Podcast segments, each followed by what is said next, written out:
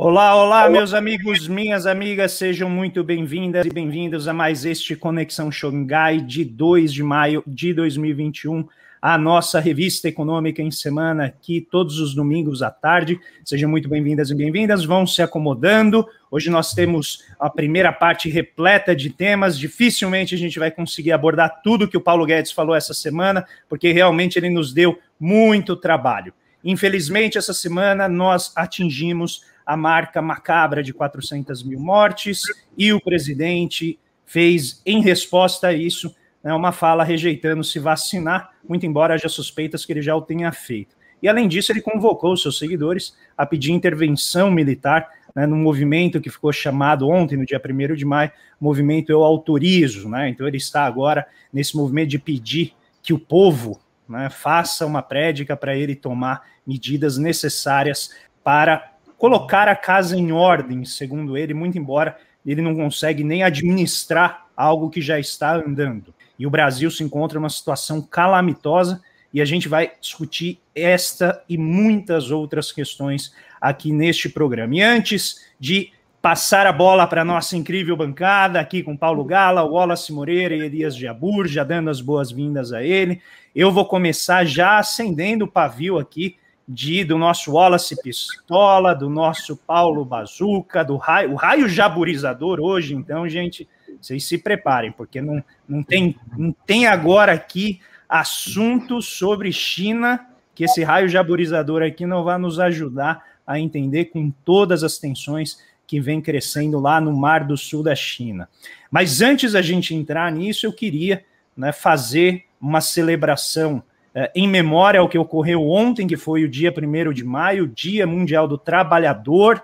Então, que fique claro que é do trabalhador e não do trabalho, em homenagem, né, começou todo esse movimento com os trabalhadores em Chicago, em 1886, fazendo a demanda por uma jornada de trabalho de oito horas, e depois acabou tomando vários países do mundo. Ali na década de 40, o Getúlio Vargas, então, tentou né, encampar esse dia como dia do trabalho, mas é importante que a gente relembre que essa institucionalização né, do processo do trabalho dentro do seio do Estado, de uma maneira um tanto uh, uma tentativa né, de apaniguar ali as pressões dos trabalhadores, precisa ter a sua história contada e que a gente defenda isso como o dia do trabalhador, ou seja, daquele que efetivamente faz o trabalho. E eu estou levantando esse ponto porque a gente tem movimentos maiores no sentido, como a gente vai ver daqui a pouco, né, de pessoas que não são em si trabalhadoras, mas usando o dia para defender coisas contrárias ao avanço da agenda dos trabalhadores. Mas o Guedes, essa semana, representando exatamente né, essa vertente, vamos chamar assim, da nossa sociedade, mostrou toda a sua aporofobia. Quem não sabe o que é aporofobia, né, é um termo que significa fobia a pobre. E aí ele já havia dito antes que era uma balbúrdia, porque empregada doméstica estava indo para a Disneylândia, e agora, essa semana, ele disse que tem pessoas querendo viver até 100 anos, o que é um absurdo, porque tem que sustentar essas pessoas. E pior, gente, o filho de porteiro que tira zero no vestibular e é financiado pelo FIES. Financiado pelo FIES, ou seja, ele se endivida. E além disso, ele foi além e disse que o SUS é muito caro e que o governo serviria melhor o cidadão se desse vouchers. E aí eu abro aspas, para os pobres irem se tratar no hospital Alberto Einstein, como diz né, aquele que ocupa a cadeira da presidência. Além disso, né, o, o, o Guedes veio com toda essa uh, esse jeito dele de falar, ele disse que não sabia que estava sendo gravado, o que é ainda melhor, né? Porque deixa bem claro como que ele pensa sobre a coisa. E aí a maravilhosa Ivy Bruxel, quem não está no TikTok ainda, não conhece essa moça que vem publicando, ela foi certeira e disse assim: olha, o filho do porteiro que se endividou para estudar causa uma irritação tremenda no Guedes. Mas as filhas solteiras de militares recebendo pensão, ah, essas são a brava gente brasileira, né? Os trabalhadores, inclusive, que foram às ruas ontem protestar contra a venezueliza, venu, desculpa, venezuelização do Brasil, né, enquanto o poder está nas próprias mãos dessas pessoas. Acho que elas vão ter realmente algo a explicar. Sobre esse tema ainda, teve um artigo maravilhoso do Silvio Almeida mostrando que o Guedes e o Bolsonaro são feitos do mesmo material, duas faces da mesma entidade, e que o Guedes é o homem certo né, para estar ao lado do Bolsonaro nesta sindemia. que é parte resultado de forças externas e é parte made in Brasil aqui, né? Além disso, um artigo recente do Vinícius Torres Freire deixou bem claro que Paulo Guedes não sabe nada sobre saúde, nada sobre os pobres, não tem a mínima ideia do que vai fazer. E finalmente a Cristina Serra arrematou que cada vez que o Guedes abre a boca, ele exala o mau hálito da Casa Grande. E foi exatamente essa Casa Grande que foi ontem às ruas protestar contra a venezuelização do Brasil. E aí eu já vou trazer aquele que eu imagino, ele está só se segurando ali, Wallace Moreira. Esbraveje. Mas não vem calminho, não, porque não tem ah. motivo para estar tá calminho, hein? Cara, Seja bem-vindo, assim, querido. Nós temos. Opa, boa noite, boa noite, André, boa noite, Elias, boa noite, Paulo. É, mais uma vez, um prazer estar aqui com vocês. Eu fico muito, cara, eu fico muito mais feliz em estar entre vocês quando eu vejo o nível do nosso concorrente, entendeu? Que manda convidado tomar naquele lugar. Então eu vejo o, o gap, o distanciamento intelectual entre nós e os concorrentes brutal, para além do nível intelectual, né, é o nosso público também que é extremamente qualificado, né? E o respeito que nós temos pelas pessoas que nós convidamos para vir ao nosso programa. Então, é, isso me, me torna muito mais feliz em estar aqui com vocês. Bom, eu acho assim, André, eu estava pensando é, é, esses dias, cara, essa, essas duas semanas, vários elementos vão mostrando, cara, o que é a nossa grande imprensa e o que é o governo do Bolsonaro, né?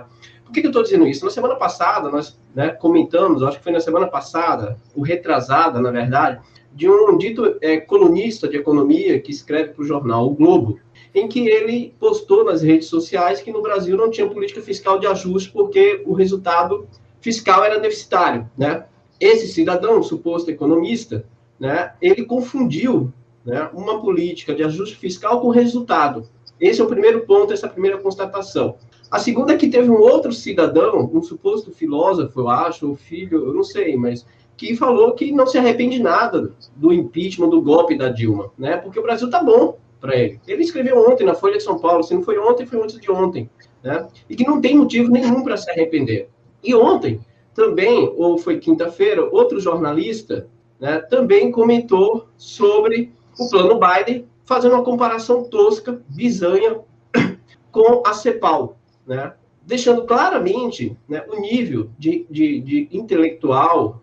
E aí, assim, cara, eu, eu fiquei pensando algumas opções né, para entender o comportamento das pessoas, porque aí veio o Guedes, né, com suas palavras e com suas frases mágicas. E hoje a entrevista dele no Globo é bem interessante, porque ele fala que ele, ele se olha, cara, eu fico impressionado com a autoestima do Paulo Guedes, cara. Eu queria ter essa. Eu queria ter essa. E olha que eu tenho autoestima, cara. Eu, eu, tenho, eu sou muito bem resolvido, cara. Mas quando eu leio o Paulo Guedes, eu fico mais impressionado ainda e vejo que eu preciso fazer mais terapia, entendeu, cara? Para melhorar minha autoestima. Porque o Paulo Guedes é uma coisa surreal. Né? Ele diz que. Ah, na entrevista, que o Brasil tem que muito agradecer a ele, cara, porque senão o país estaria numa situação pior. Né? E que ele vai se empenhar com todas as forças para cumprir a agenda dele. Quando eu vejo tudo isso, cara, é, eu alinho muito bem, eu tenho muita clareza né, com o que o Silvio comentou, acho que a coluna do Silvio foi extraordinária, porque para mim fica muito claro que há um alinhamento entre o Paulo Guedes e a, a grande imprensa brasileira e esses supostos colunistas jornalistas. A identidade de agenda econômica é a mesma. O ódio ao pobre que essas pessoas têm também é o mesmo, porque elas defendem e apoiam, por exemplo, uma agenda do teto de gastos, né? mas são contrários à postura é, contra-civilizatória do governo. Mas a agenda econômica é a mesma.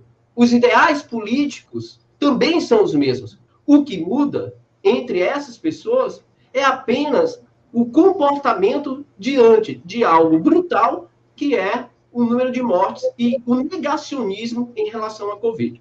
Mas eu não tenho dúvida nenhuma, cara, que o sentimento antipovo, que o sentimento anti-sociedade, que deveria estar contemplado no orçamento público, por exemplo, são os mesmos por essas pessoas. E eu vejo nessas pessoas um elemento é, neomalthusiano brutal, cara. E a fala do Paulo Guedes expressa muito isso. Um sentimento e uma ideia neomalthusiana. Se a Covid tivesse matando apenas pobres, se naturalizaria já, na, já estamos naturalizando a, a, morte pela Covid. Mas nós também iríamos naturalizar mais ainda, e essa grande imprensa iria ignorar se fosse só os pobres que estivessem morrendo. Eu tenho clareza disso. E eu acho que cada dia que passa, isso vai ficando mais em evidência.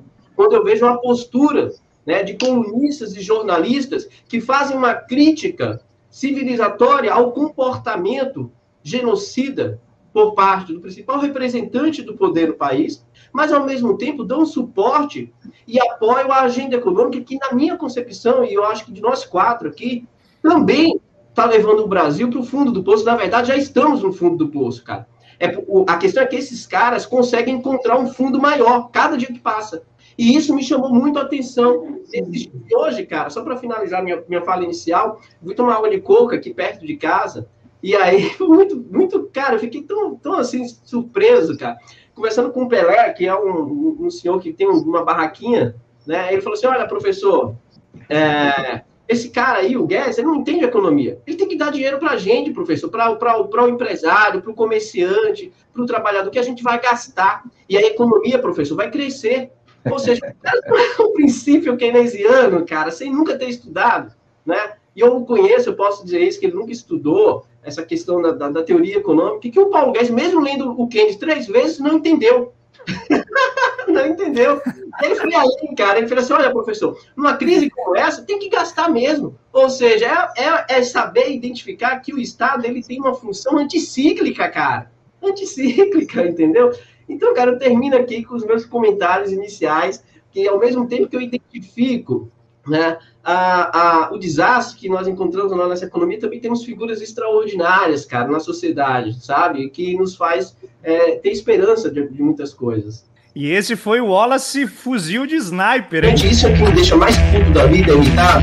É esse papel que essas pessoas que vivem dentro de um complexo de vira-lata e aí, quando fala de sabe matar, cara, ele começa a ficar um pouco irritado e perder a razão das coisas.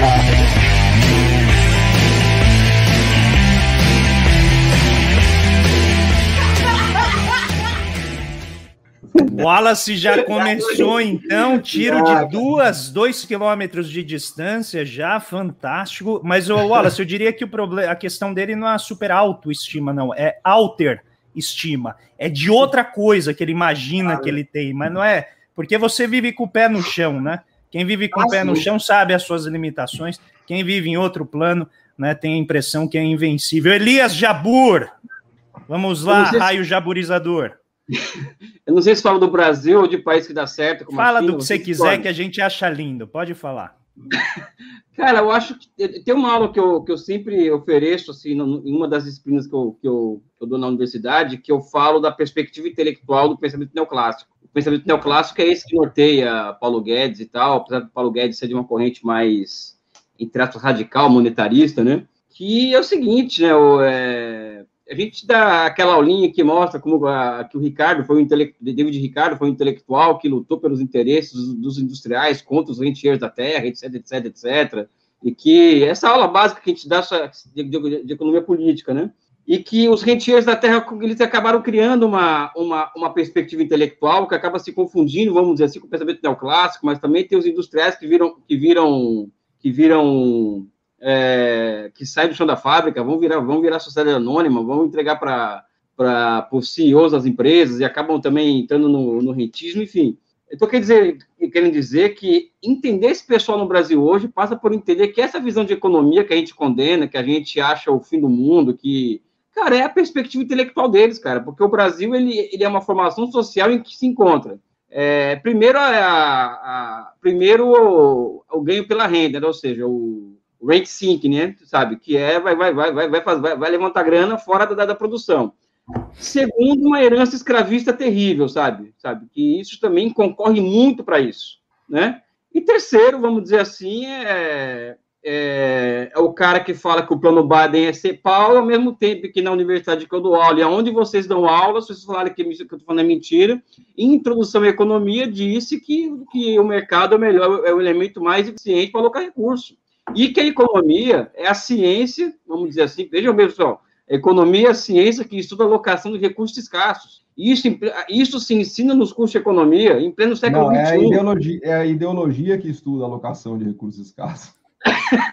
Sabe, isso, isso, isso é apenas no século XXI, ou seja, enquanto isso, É, então, acho que isso tira, tira, um pouco do nosso drama, Wallace, de tentar entender a cabeça desses caras, é, porque eles são isso, eles são eles são os rentiers da terra de, de, que, que, foram derrotados na Revolução Industrial lá por, pelo, pelo, pela, pelos industriais, e que no Brasil estamos aí na, na, com, com, mandando no país, ou seja, é, é, muito, é muito particular o caso brasileiro, né? Com relação à China, primeiro que a China está é, vivendo feriado aí do, do, do 1 de maio, e, e, nesse feriado, é o primeiro feriado pós-pandemia que existe restrição zero de andar pelo país, né? Ou seja, um país que dá errado, né? A China, é, ali começou a pandemia, eles seguraram a onda da pandemia, é, voltaram a crescer, cresceram 18% no primeiro trimestre, e hoje o povo já pode viajar à vontade sem nenhum tipo de restrição, tá? Ao mesmo tempo que uma outra notícia que vem da China que é interessante, que é o salto do investimento estrangeiro no país. Não que o número signifique alguma coisa, porque também se ensina que o investimento estrangeiro salvou a China, foi um elemento fundamental. Não é verdade, tá? Mas, enfim, no curso de China a gente fala isso. Mas o investimento na China aumentou mais de estrangeiro na China aumentou mais de 300% no, de, no, primeiro trimestre desse ano em relação ao primeiro trimestre do ano passado. Só que o interessante é que 60% desse investimento é da ASEAN, que são os, aquela comunidade de países do Sudeste Asiático, né, que o Wallace sempre comenta, ou seja, isso, isso hum. demonstra que o comércio e investimento intrasiático já é cada vez mais, é cada vez mais uma realidade que, que desafia a geopolítica dos Estados Unidos para aquela região.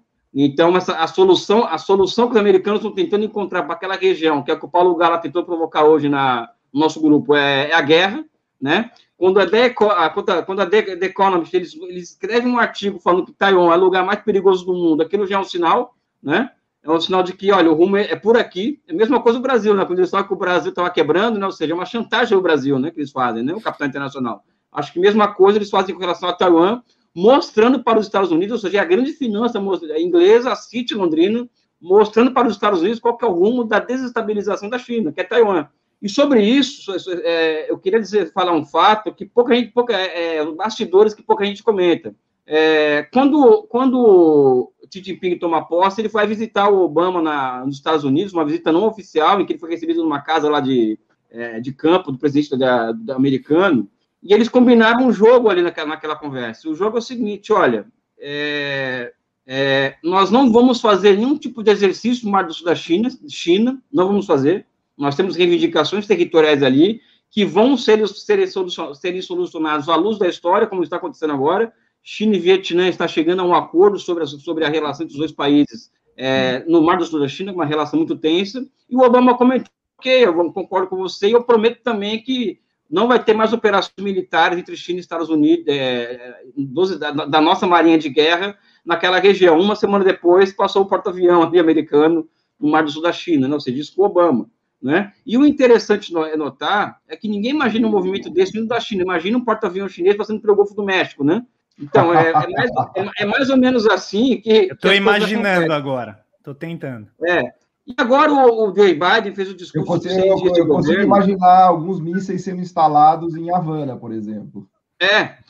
Enfim, é, Joe Biden, que está todo mundo apaixonado por ele, menos eu, evidente, né? É, ah, você não gostou dele ainda, Elias? Caceta, o cara tá se esforçando, meu.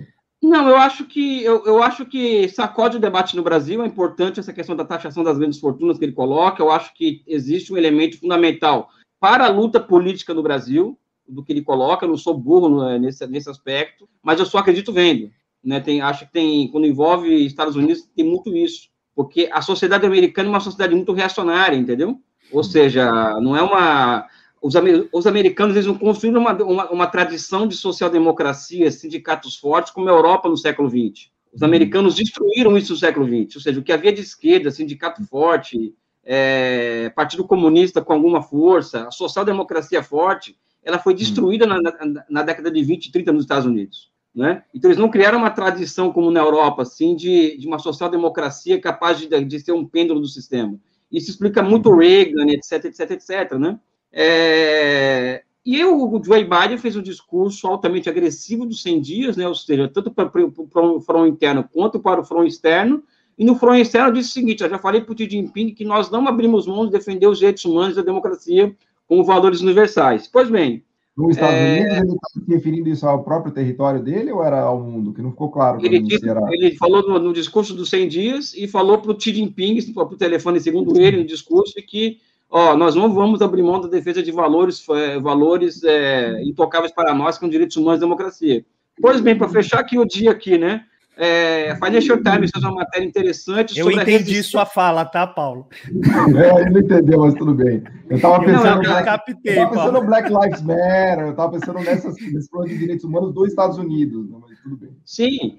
É, o que está acontecendo é que os americanos estão pensando, o governo americano, em, em, em flexibilizar a questão das patentes, pensando, ou seja, os defensores dos direitos humanos estão pensando em flexibilizar a questão das vacinas, mas a última palavra, segundo a Financial Times, vai vir pela organização do Big Pharma, que são as 60 maiores farmacêuticas do mundo, que, claro, como, como empresas é, que detêm o controle do, do Estado que mais defende a democracia e os direitos humanos no mundo, é contra a quebra de patentes da vacina da, do coronavírus. E patentes temendo... essas foram descobertas com a grana do Estado americano, que deu de bandeja Lógico, elas, né? Lógico, né? Então, com medo de que, que chineses e russos eles, eles vão usar essa, essa, essa brecha para desenvolver me, medicamentos contra o câncer e também outras vacinas, né? E é evidente, né, que nisso vem um país como Cuba, né, que é um país que desafia a lei do valor, como eu já disse aqui, que vai entregar duas vacinas agora é, é, é contra, é, contra o coronavírus, também um remédio, um remédio é, um terapêutico contra, contra, contra o vírus, né? Ou seja, eu acho que o mundo anda muito interessante para nós todos, né? Desde o Brasil até, até aí fora. Vamos lá, é, Paulinho. É, senhoras e senhores, fazia tempo que não aparecia aqui, né?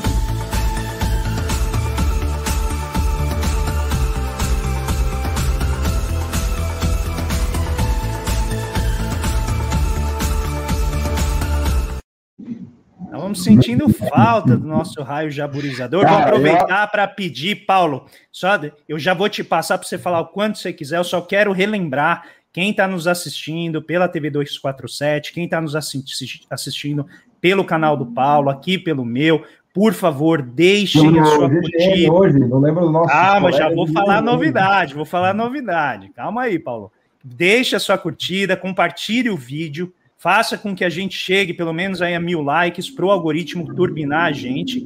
E quero dar as boas-vindas ao pessoal que nos acompanha pela TV GGN, que começou a retransmitir aqui o nosso programa também. Então, quem estiver nos acompanhando por lá, também peço que venha aqui ao nosso canal. A parte boa é de graça, você não paga nada para dar essa curtida, para compartilhar. E a gente tem visto como muitas vezes a nossa mensagem né, ela demora para chegar onde ela precisa chegar, porque a gente acaba não compartilhando, não curtindo e o algoritmo joga contra a gente. Eu sempre tive aversão a falar essas coisas, tá, pessoal? Mas eu comecei a notar que se a gente não falar, a gente acaba perdendo o jogo. E por isso, com o meu grande professor de redes sociais, de economia, que é esse grande Paulo Gala, e eu trago agora ele para a conversa. Paulo, você fez uma provocação ao Elias ali eu sei que não, não foi sua intenção, mas eu li assim sobre o Reagan, que ele teria dado um tiro no pé, esse grande estadista que o Elias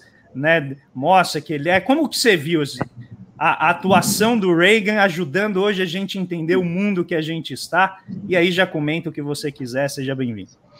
Bom, André, obrigado, Elias, Wallace, todos que nos ouvem, um prazer enorme estar aqui. Primeiro, antes de mais nada, eu queria dizer que se teve alguém que foi capturado por esse raio jaborizador, fui eu. Acho que ninguém foi mais jaborizado no Brasil do que eu. Né? Depois que eu conheci o Elias, a gente fez o curso de China, a gente se aproximou, se aproximou mais, eu estou totalmente jaborizado. Eu acho que o Reagan, na verdade, ele era um agente secreto da China, porque ele fez tanta cagada nos Estados Unidos que ele deixou de bandeja né, o campo para a China é, se desenvolver, né? Porque ele, na verdade, ele era um cara tão estúpido, né? Que as políticas que ele usou, né, neoliberais nos Estados Unidos, acabaram é, destruindo os Estados Unidos no limite. E, e, olha que interessante, vou fazer uma volta, começando por Taiwan, depois eu chego em, em, nesse fim de mundo, né, que é o São Paulo e o Brasil. Mas vejam que interessante, é, o movimento de transferência do Vale do Silício, das empresas tecnológicas americanas para a China, para Tianjin e para Taiwan, criou hoje talvez o maior barril de pólvora do mundo, que é Taiwan. Né? Reparem que é, esse movimento que houve das empresas, das empresas americanas tech de começarem a produzir uh, lá na China, em Tianjin e Taiwan, desindustrializou o Vale do Silício e aumentou muito a dependência dessas empresas em relação àquela região, especialmente Taiwan. Né? E por que a gente está falando de Taiwan? Reparem que a gente está falando de Taiwan, aliás, já há uns 4, 5 programas. Né?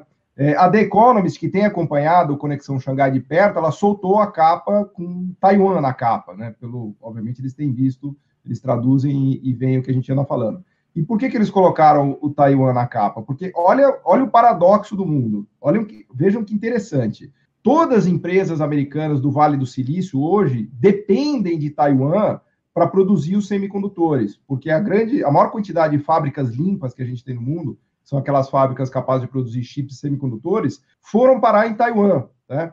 É, e há uma dependência gigantesca do, do, vamos dizer assim, do mundo tech americano não para de pé sem Taiwan. Só que Taiwan é da China, segundo a China e segundo Elias Jabor. Então, tem um conflito geopolítico gigantesco colocado ali. Porque se Taiwan tivesse seguido as suas vantagens comparativas e tivesse virado o maior produtor de arroz do mundo, que era a grande vocação de Taiwan, nada disso teria acontecido. O grande erro de Taiwan foi que eles não seguiram as vantagens comparativas. Eles pegaram o estado de Taiwan e falaram: o Estado de Taiwan resolveu transformar a ilha de Taiwan no maior produtor de microprocessadores, de semicondutores e de chips do mundo. Né? O Instituto de Pesquisa Industrial de Taiwan, que colocou bilhões e bilhões e bilhões de dólares nesta indústria e fomentou e incentivou mais de 500 empresas de Taiwan, criou essa potência tecnológica chamada Taiwan. É importante só relembrar a turma das vantagens comparativas que realmente eles estão corretos, porque se Taiwan tivesse seguido na sua vantagem comparativa de produzir arroz, o mundo não estaria nesse embrólio hoje, porque se fosse lá uma ilha que produz arroz, dane-se.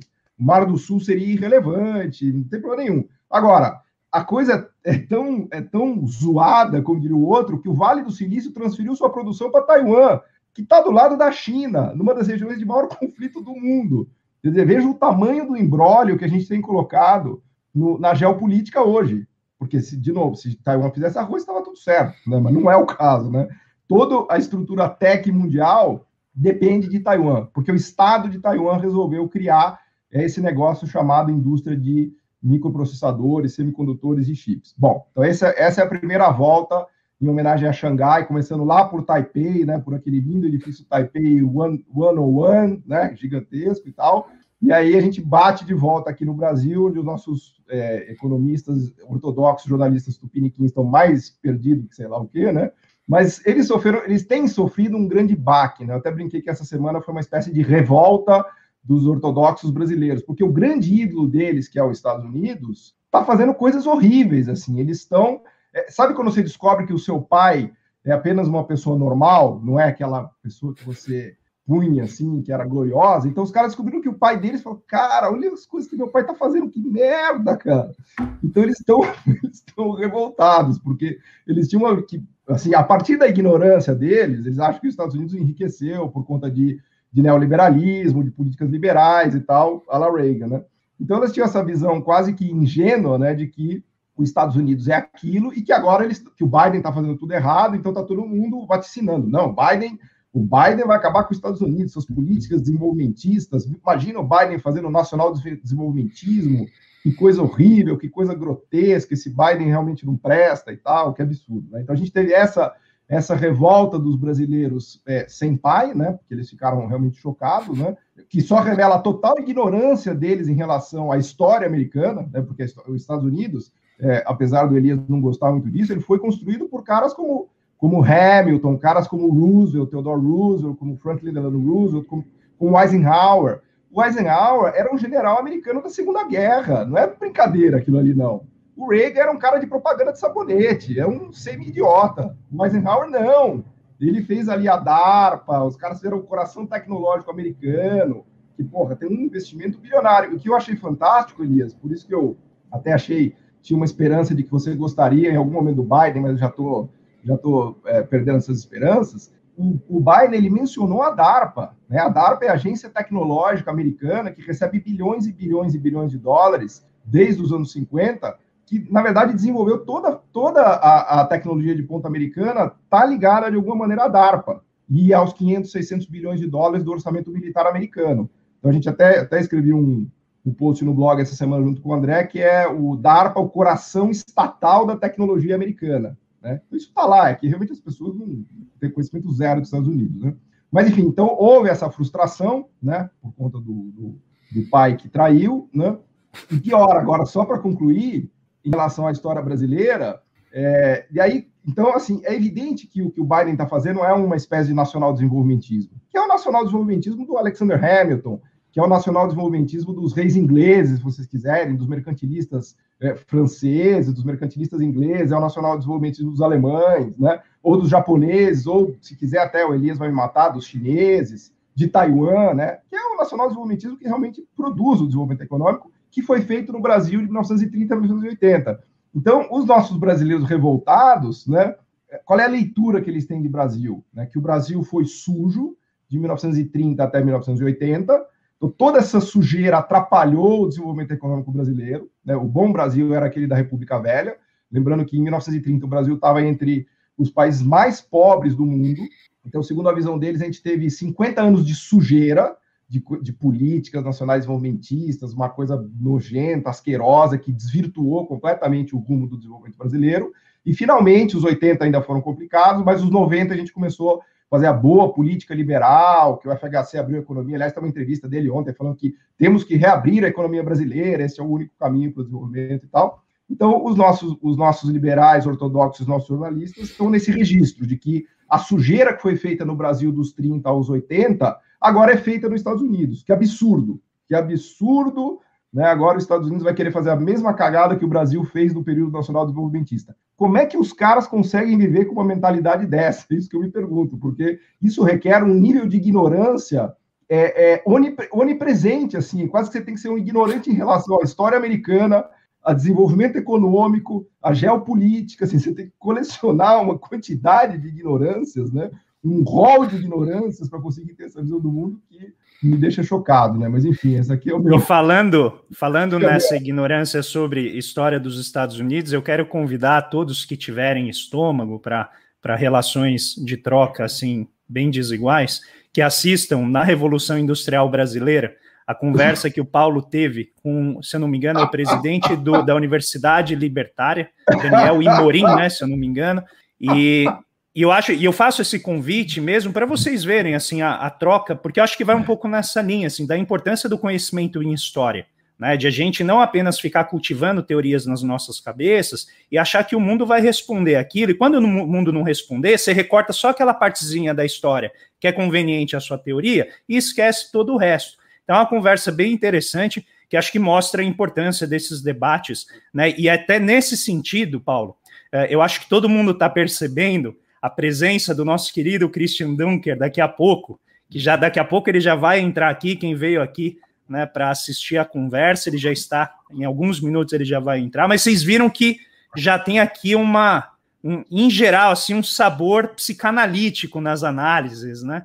Então, o Dunker já está aqui direcionando a nossa conversa, e veja que ele acabou, inclusive, também influenciando o nosso Minuto RIB dessa semana. Acompanhem aí.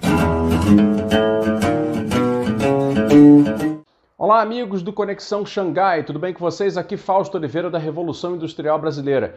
Nesse domingo eu quero trazer o nosso grande problema nacional, que é o complexo de vira-latas. É um problema psicológico e cultural criado ao longo de décadas, basicamente porque uma parte da sociedade brasileira tem medo de ser brasileiro tem um problema seríssimo de aceitar essa nacionalidade diversa, essa nacionalidade culturalmente tão ampla, que pode até assustar certas cabeças que são muito estreitas.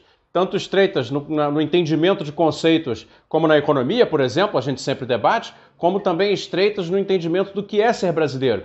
Cansei de ver pelo mundo várias pessoas de outros países manifestando orgulho das empresas produtivas que têm nos seus países. Cansei de ver em várias feiras italianos, espanhóis, ingleses, americanos, é, até turcos, chineses, japoneses, para não falar de vários outros.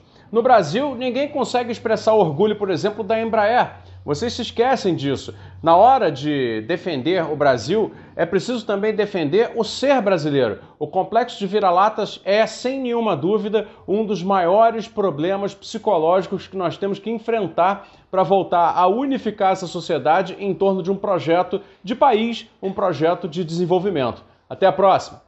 Achei muito legal tá. essa fala do nosso querido Fausto Oliveira. Quem também não conhece o canal e o site da Revolução Industrial Brasileira, vá lá, ajudem o canal, um canal muito importante. Vai lá, Paulo. Só uma coisa que eu achei fantástica de você ter colocado, a gente vai falar com o Dunker agora bastante de psicologia e psicanálise, se Deus quiser, mas é, eu achei fantástico essa coisa do complexo vira-lata, porque o nosso complexo vira-lata é em relação aos Estados Unidos. Só que os Estados Unidos está se comportando de uma maneira não permitida, por isso que está dando bug na cabeça dos caras, porque a gente tem complexo de vira-lata, né, não a gente aqui, obviamente, né, em referência a um país perfeito que é os Estados Unidos. Só que o país perfeito que é os Estados Unidos está fazendo o que a gente fazia dos 30 aos 80. Aí a galera ficou louca, ficou, deu bug geral, ninguém sabe explicar. Aí o cara fala, não, que aquele vídeo maravilhoso que você fez, André, recomendo que todo mundo assista o vídeo no seu canal, fazendo uma crítica àquele fulano lá, o Dória, não sei se o cara é economista. Pedro Dória, Pedro, não, não é. Ele é jornalista. Falou, é, um monte de besteira, mas você vê que o cara tem um nó na cabeça dele geral, porque o ídolo dele tá fazendo tudo errado, tá fazendo igual o Brasil fazer errado no, no, no desenvolvimentista. Né? Agora, eu não acho que o, o complexo de vira-lata, cara, ele se limita apenas aos Estados Unidos. Você, basta você ver, pega, pega esses caras falando da Coreia do Sul também. Eles ignoram, cara, o, o Estado desenvolvimentista da Coreia do Sul e começam a defender. Tá, também ignora o americano, a ignorância dele é, é então, é, é, plena. Né? Quer ver um exemplo agora que aconteceu? É, o, o, o, os herdeiros da Samsung vão ter que pagar 10 bilhões de imposto sobre herança e patrimônio. 10 bilhões de dólares. Entende? 50% em cima de patrimônio dos herdeiros da, da Samsung, que é uma parte daquilo que o, o, o falecido dono da, da, da, Samsung morreu, entendeu? Então, assim, é, essa parte da história, por exemplo, que tem uma agenda mais progressista na Coreia do Sul, também é ignorada pela grande imprensa no Brasil e por todos Não. esses que prezam muito pelo Não. sentimento do complexo de vira-lata, né? Inclusive, nesse ponto, essa semana a gente teve a, a, divulgação dos dados da lista da Forbes, né, dos bilionários, nós tivemos um aumento aí de cerca de 700 bilionários no mundo durante o ano da pandemia. Então, e o interessante que eu queria salientar aqui, porque o, o que o Pedro Dória escreveu no, no tweet dele, que me deixou indignado, até falaram para eu fazer já uma, uma vinheta, o André Metralha, né? Eu não gostei muito, parece coisa de ladrão, né? Mas eu, eu, ele falou o seguinte: não, lá o plano vai ser financiado por impostos sobre os mais ricos. E, e esse é, um, é, uma falta de compreensão tremenda sobre, que não é só dele, na verdade, eu acho que isso é generalizado, sobre como funciona a finança pública, entendeu? Porque quando o Biden colocar 4 trilhões na economia, primeiro, se ele tirar 4, ele está tirando menos do que ele vai colocar, porque tem efeito multiplicador. E quando você coloca na mão das pessoas que gastam, não as pessoas que estão lá no topo da taça, elas vão gerar efeito multiplicador. Quando você investir em infraestrutura, em conhecimento, você vai gerar muito mais renda. Então, quando o Biden está tirando dinheiro na forma de impostos, ele não está drenando liquidez, ele está repartindo a riqueza, gente. Ele está impedindo que o rico acumule riqueza e está deixando a riqueza que, primeiro, vai entrar na forma de infraestrutura. Eu repito, infraestrutura, gente, é riqueza do pobre. É a riqueza que o pobre não pode ter em casa, mas quando ele pisa na rua, tem parque para ele, tem água limpa, tem, tem saneamento, ônibus, tem, tem, ônibus, tem carro que não está poluindo o meio ambiente. Então é riqueza coletiva. Mas além disso, quando o dinheiro fica na mão das pessoas, porque ele está entrando por baixo, ele está entrando na base, essas pessoas conseguem melhorar de vida. Elas melhoram a educação, elas melhoram as condições de saúde, elas melhoram tudo. Isso tudo é riqueza, tudo isso é prosperidade. Então ele não está tirando o dinheiro dos pobres, dos ricos, para financiar. Ele está tirando o dinheiro dos ricos para redistribuir uma parte dessa riqueza que está incrivelmente acumulada. E aí, se você quiser um dado, eu vou dar este dado e aí a gente já vai chamar o querido Christian. falar um negócio pra gente. Mas deixa eu só finalizar isso aqui, porque é importante, tem a ver com a lista da Forbes. 250 bilionários haviam saído da lista, gente. Sabe por que, que eles voltaram? Porque apreciaram os ativos financeiros deles, via política de relaxamento monetário, chamado QE que é esse relaxamento quantitativo, que é aquilo que eu falei, é o dinheiro entrando por cima. Então, esses 250 hum. pessoas estavam, estavam fora da lista. Eles retornaram por agora conta dessa aliviados. política. Estão mais aliviados agora, porque eles estavam só com 900 milhões de dólares. Isso, imagina. agora eles têm mais de um bilhão. o senso de mérito, Ufa. acho que aumenta, né? Maior conquista, né? Depois Ufa. você passa de um bilhão. Não, Mas vai lá, Elias. né, tem os Dexas, né? Para quem não assistiu a série Billions, agora tem os Decas, né? Os Decas, que são os que têm 10 bilhões de dólares. Assistam lá o episódio, a temporada 5 do Billions, que mostra os deca bilionários. Vai lá, Elias, desculpe. Uau. Eu acho que existe algo nesse debate que está meio que eu acho que ainda mal explicado, inclusive por, nós, inclusive, que é o seguinte: primeiro que o Estado americano nunca deixou de existir. Sempre foi um Estado interventor, sempre, sempre fez acontecer, sempre colocou dinheiro na economia, 800 bilhões por ano de investimentos militares, isso gera efeito de encadeamento em vários setores econômicos norte-americanos, então a intervenção estatal americana nunca deixou de existir. O que eu acho que está acontecendo no Brasil, aqui hoje, e que me lembra uma reunião que, que, o Bolsonaro teve há um ano e pouco atrás, antes da pandemia, ele se reuniu com 100 empresários, assim, não esses empresários aqui que da semana retrasada, mas empresário mesmo que produz alguma coisa, enfim, é, mesmo, mesmo você só uma agulha, um servicinho e tal, né? E eles procuraram o Bolsonaro com a, seguinte, com a seguinte preocupação. É, nós imaginamos aqui que seria uma reunião para discutir grandes investimentos, não, né? não foi nada disso, é discutir como que o Brasil iria receber a tendência internacional de elevação da pressão para, para a taxação de grandes fortunas. Ou seja, eles foram discutir isso com o Bolsonaro. E eu acredito, eu acredito, eu acredito. O tema, da, o tema da maior relevância, né, para eles, claro. Eu acredito, por exemplo, que o que está por trás do pânico dos, dos, neoliberais no Brasil não é somente essa questão da, da intervenção ou não do Estado na economia. Eu acho que isso é uma questão ideológica e tal, mas o que está por trás também é como que vai chegar no Brasil essa avalanche, caso isso aconteça, pessoal, eu não acredito que vai acontecer, tá? Desde já, não acredito, tá? De que os americanos, os americanos vão taxar suas grandes fortunas no, eh, no país, vão fazer acontecer, etc, etc. Eu acho que esse é o X da questão, entendeu? Elias, peraí. Se ele taxar, você passa a gostar do Biden? Não, você diz, Biden, eu te amo. Não, Elias, vai. Ó, Compromisso, vai, aperta a mão aqui. aqui Cara, eu vou te falar uma coisa, eu, deixo, eu vou passar a gostar do Biden, sem sacanagem, quando ele deixar de ordenar que drones sobrevoem o Oriente Médio e bombardeiem é, aldeias camponesas. Acho que quando ele parar quando ele parar com esse tipo de coisa, eu passo a gostar dele. Mais. Quer que eles deixem de ser o, os militares do mundo? Não dá, não vai dar. Eles não, não vai fazer isso. Não, até porque, até porque estimula, estimula o complexo industrial militar dos Estados Unidos. Você quer destruir a principal, o principal setor mais competitivo dos Estados Unidos, que é um dos setores mais competitivos.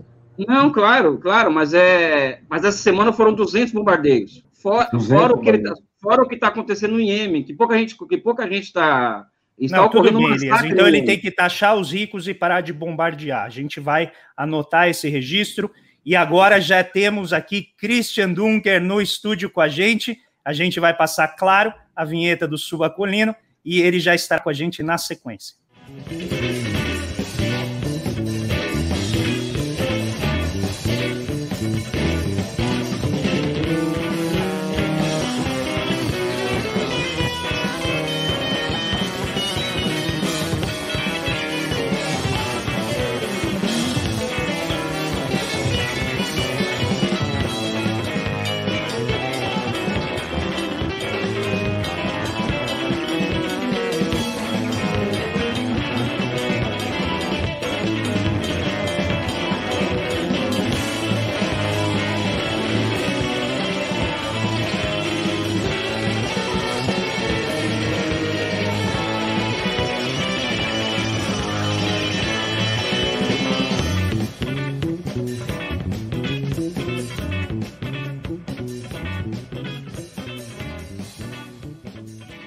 Christian Dunker, seja muito bem-vindo. Você deve estar agora vendo essa vinheta e falou onde eu fui me meter, né, Christian? E já gostei onde de onde eu fui para.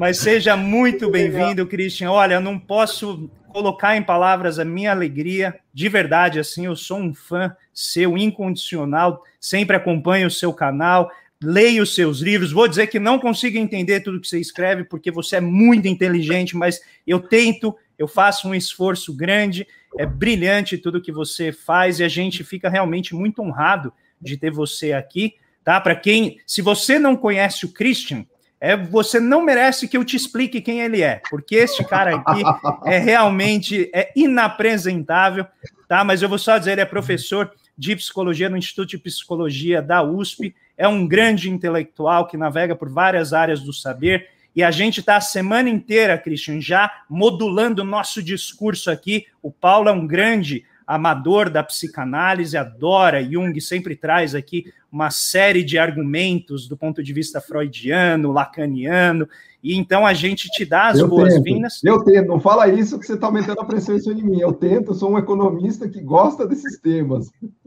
Então a gente queria muito te receber, a gente te dá as boas-vindas. E eu já vou dar o pontapé aqui, você pode fazer a sua abertura inicial, que você quiser colocar, mas fazer a provocação que o Fausto acabou de fazer. Eu sei que está mais para a área da antropologia, mas como você é um cara que domina vários campos do saber, ou pelo menos transita por eles, Christian, qual é a sua explicação para o nosso viralatismo? Seja muito bem-vindo. É um prazer, André. Elas, Paulo, Wallace, realmente é uma satisfação poder falar com uma bancada assim de economistas, teóricos sociais, né? É, um, é uma, uma realização, num certo sentido, né? Porque as coisas que a gente escreve é justamente para aumentar assim o, o tamanho da conversa, né? E tentar sair dos nossos condomínios cognitivos e Perfeito. intelectuais também. Né? É, essa história do, do, do vira-lata é interessante, porque Bom, tem algumas eh, leituras de como isso começou, mas uma delas é que se atribui o, o a designação ao, ao Nelson Rodrigues, né? É, que era uma, uh, um ironista, né? e que bola essa, essa ideia para uh, nomear o que aconteceu depois da derrota para o Uruguai em 50 no Maracanã. Né?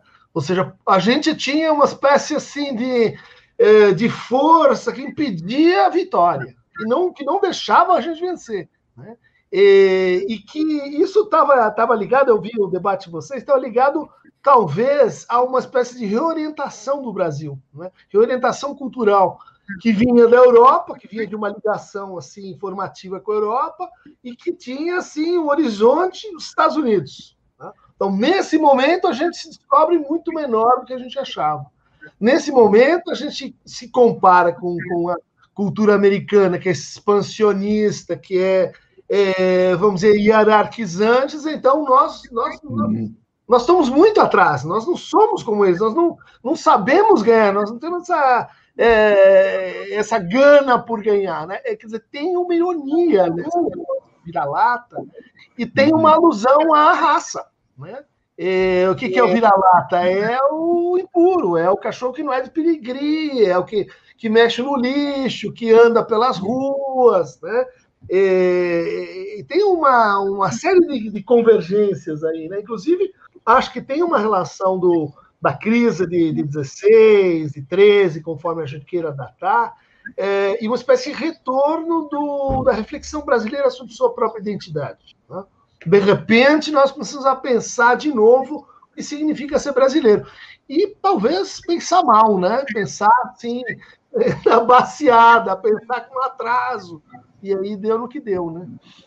É, uma das coisas que a gente estava discutindo agora diz exatamente respeito a isso. O professor Paulo Nogueira Batista Júnior, no último livro dele, justamente vai falar sobre o viralatismo, e ele resumiu isso como o medo que o Brasil tem de crescer.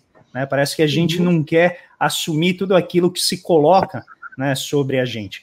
E aí eu queria pegar essa discussão, porque você, nos seus textos, eu, eu adoro a conexão que você faz entre os movimentos da economia e como a gente vai percebendo né, o nosso sofrimento psíquico, como que a gente vai justamente adequando o nosso entendimento sobre as doenças. Né, eu só posso sentir aquilo né, que, em geral, está codificado, tenho dificuldade de falar sobre os nossos problemas.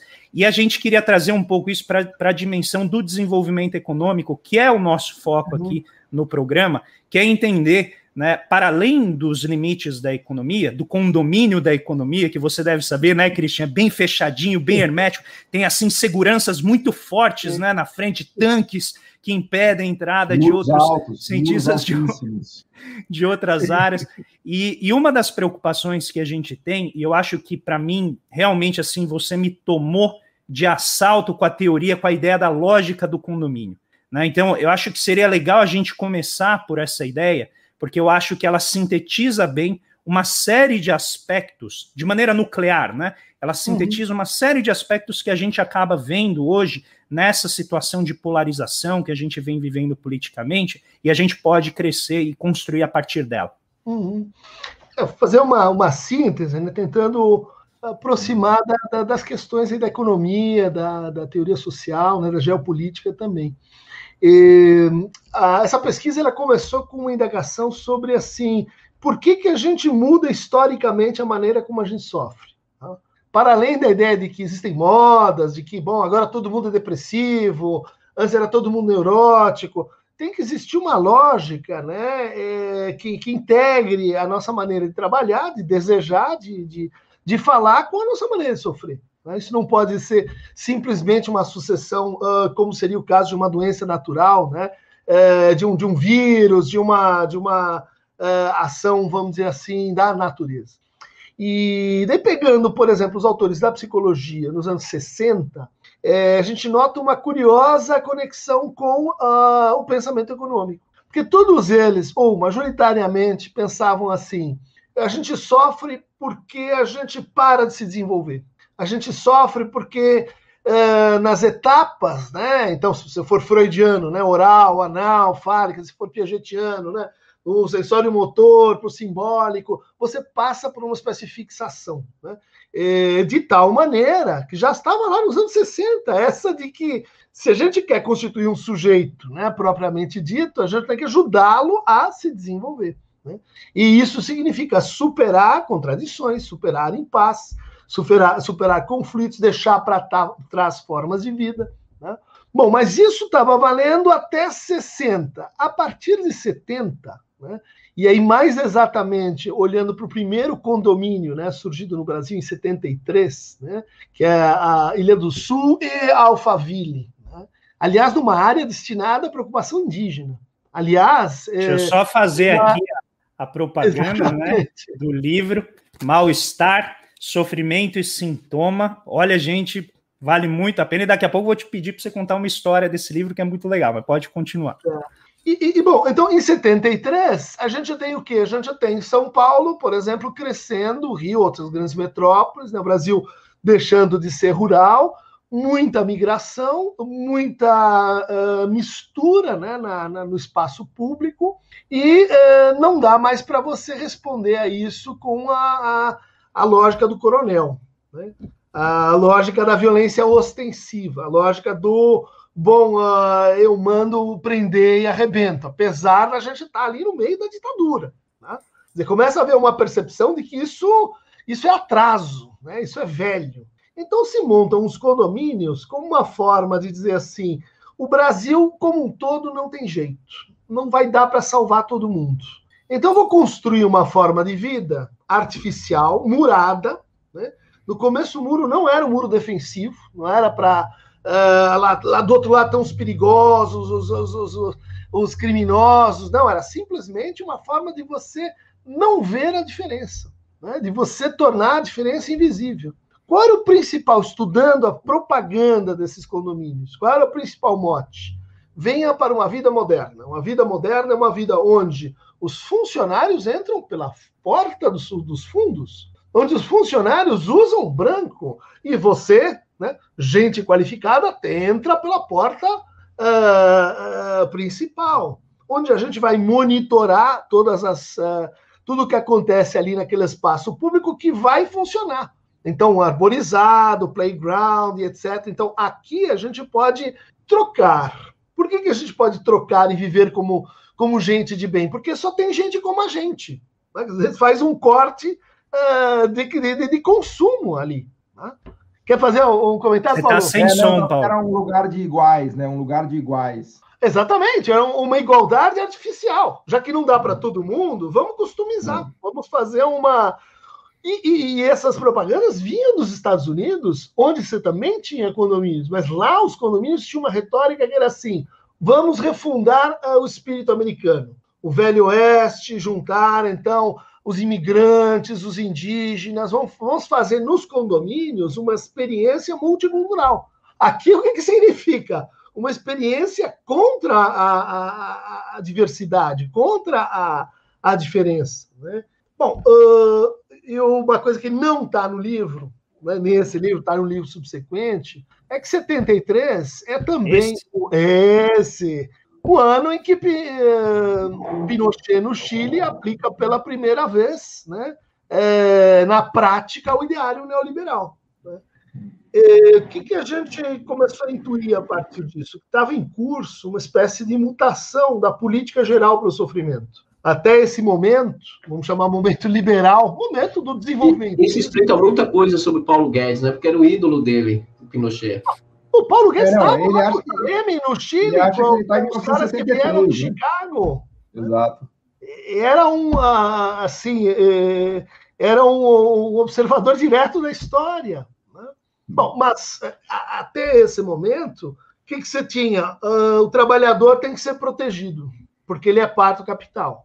Porque se ele não vem para a minha linha de montagem, se ele não vem, eu perco o investimento que eu fiz em tecnologia, o investimento que eu fiz na educação. Era um pouco do, do, Fordismo ainda, né, Dunker? Porque o Fordismo Sim. tinha essa lógica do Ford falou, cara, eu preciso salário maior, vai comprar mais carro, né? Sim. O trabalhador é o consumidor, né? Essa é a lógica. E também na outra ponta, o consumidor. Uhum, uhum. É. Mas antes disso, né, a ideia de, de, de fazer pensão para aposentadoria, você tinha que proteger o, o, o trabalhador para que a coisa funcionasse. O que, que o do sofrimento, né? O que, que o neoliberalismo inventou? Por que não pegar o sofrimento e administrá-lo diretamente nas pessoas?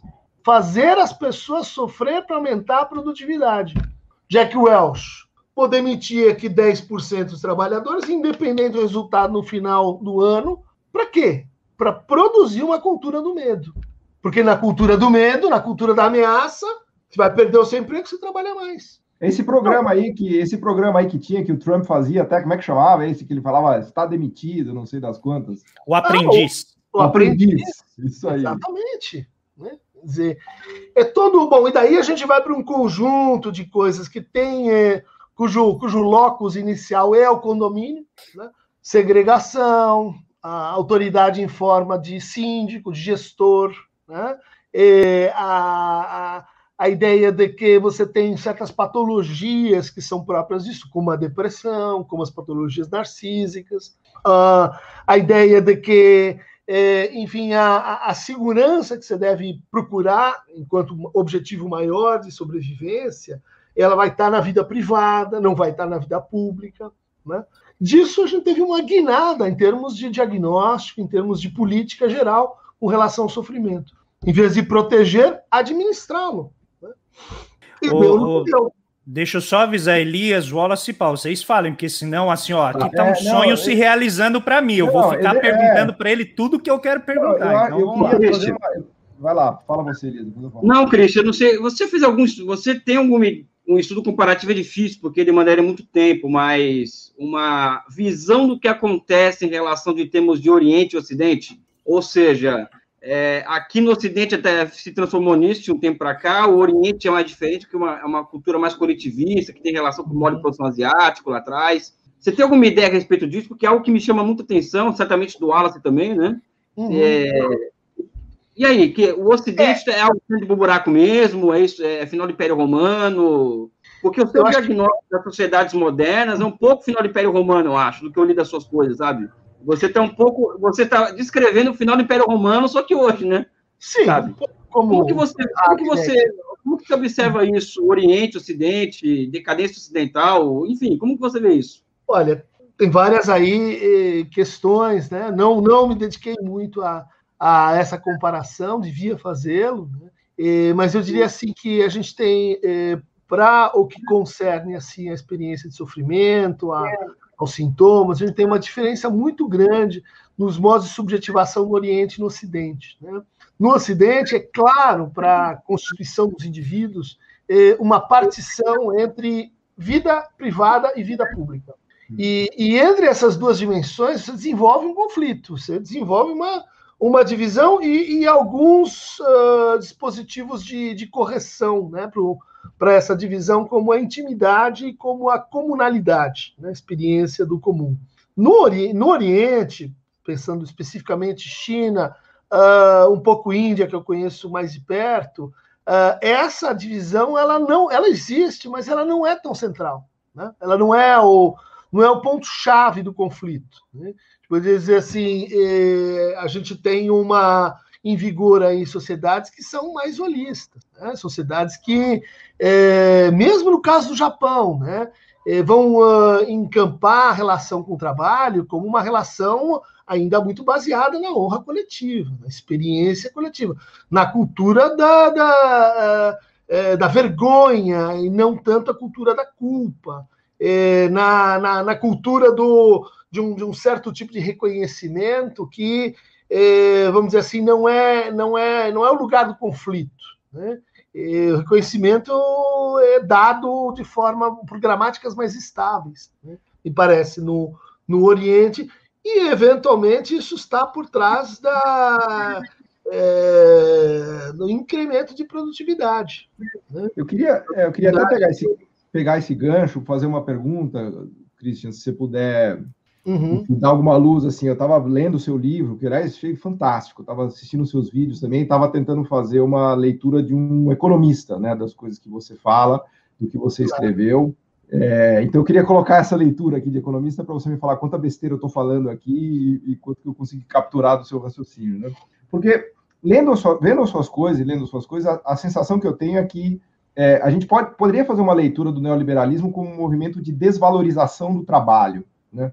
Quando você fala de, de redução da proteção do trabalho, uhum. é, e principalmente pela retirada do Estado, porque no final do dia, quando a gente fala de proteção do trabalho, quem protege é o uhum. Estado, contra o capital, se quiser, Sim. né? Porque tem uma simetria gigantesca, capital-trabalho, né? Até lembrando ontem, né, do dia do, do trabalhador. Então, é, a leitura que eu estou fazendo é uma de desvalorização do trabalho, promovida, obviamente, pela, por essas, é, pela proteção que é reduzida, né? Como um movimento de enfraquecimento do Estado, né, é, que nos trouxe para cá. Ou seja, a gente poderia fazer uma leitura do neoliberalismo como uma leitura de desvalorização do trabalho a partir do enfraquecimento do Estado, porque é o Estado que protege o trabalho em relação ao capital. Né? Uhum. E nessa linha, Elias, né, e a pergunta que você fez de Ásia, eu faria uma leitura de valorização do trabalho no, no leste asiático, especialmente dos países que têm conseguido prosperar. Né? Japão, certamente, é um deles, Taiwan, Coreia, Singapura, Vietnã. Então eu enxergo, é engraçado, porque assim, para um economista, o desenvolvimento econômico nada mais é do que a valorização do trabalho. Aliás, é, é quase tautológico, porque um país rico é um país que tem uma alta renda per capita. O que é uma renda per capita? É um trabalho que vale muito, né? Porque você pega um PIB, divide pela população e dá uma renda per capita elevada. Posso então, fazer um dado, Paulo, para você? Um dado? Pode, claro, por favor. É para fortalecer teu argumento. Por exemplo, um dos argumentos dos neoliberais, até dentro da esquerda tem muito isso, é que é chamado fim do trabalho, né? E hoje, é, os relatórios da OIT, os últimos, que eu acabei lendo essa semana, demonstram o seguinte: 80% do trabalho, dos traba do trabalho nos países ricos são de trabalhadores assalariados, né? ou seja, o trabalho ele continua sendo a, é, o fim do trabalho é um mito, vamos dizer assim, né? Enfim, é mais para estabelecer seu, seu, seu argumento. É, e, mas o que eu achei fantástico, Cristian, é que assim, eu, eu, eu adoro temas de psicologia, né? Eu sou um leitor é, apaixonado de Freud, de Jung, mas eu, meu ganha-pão, né? O leite das crianças é com economia, né?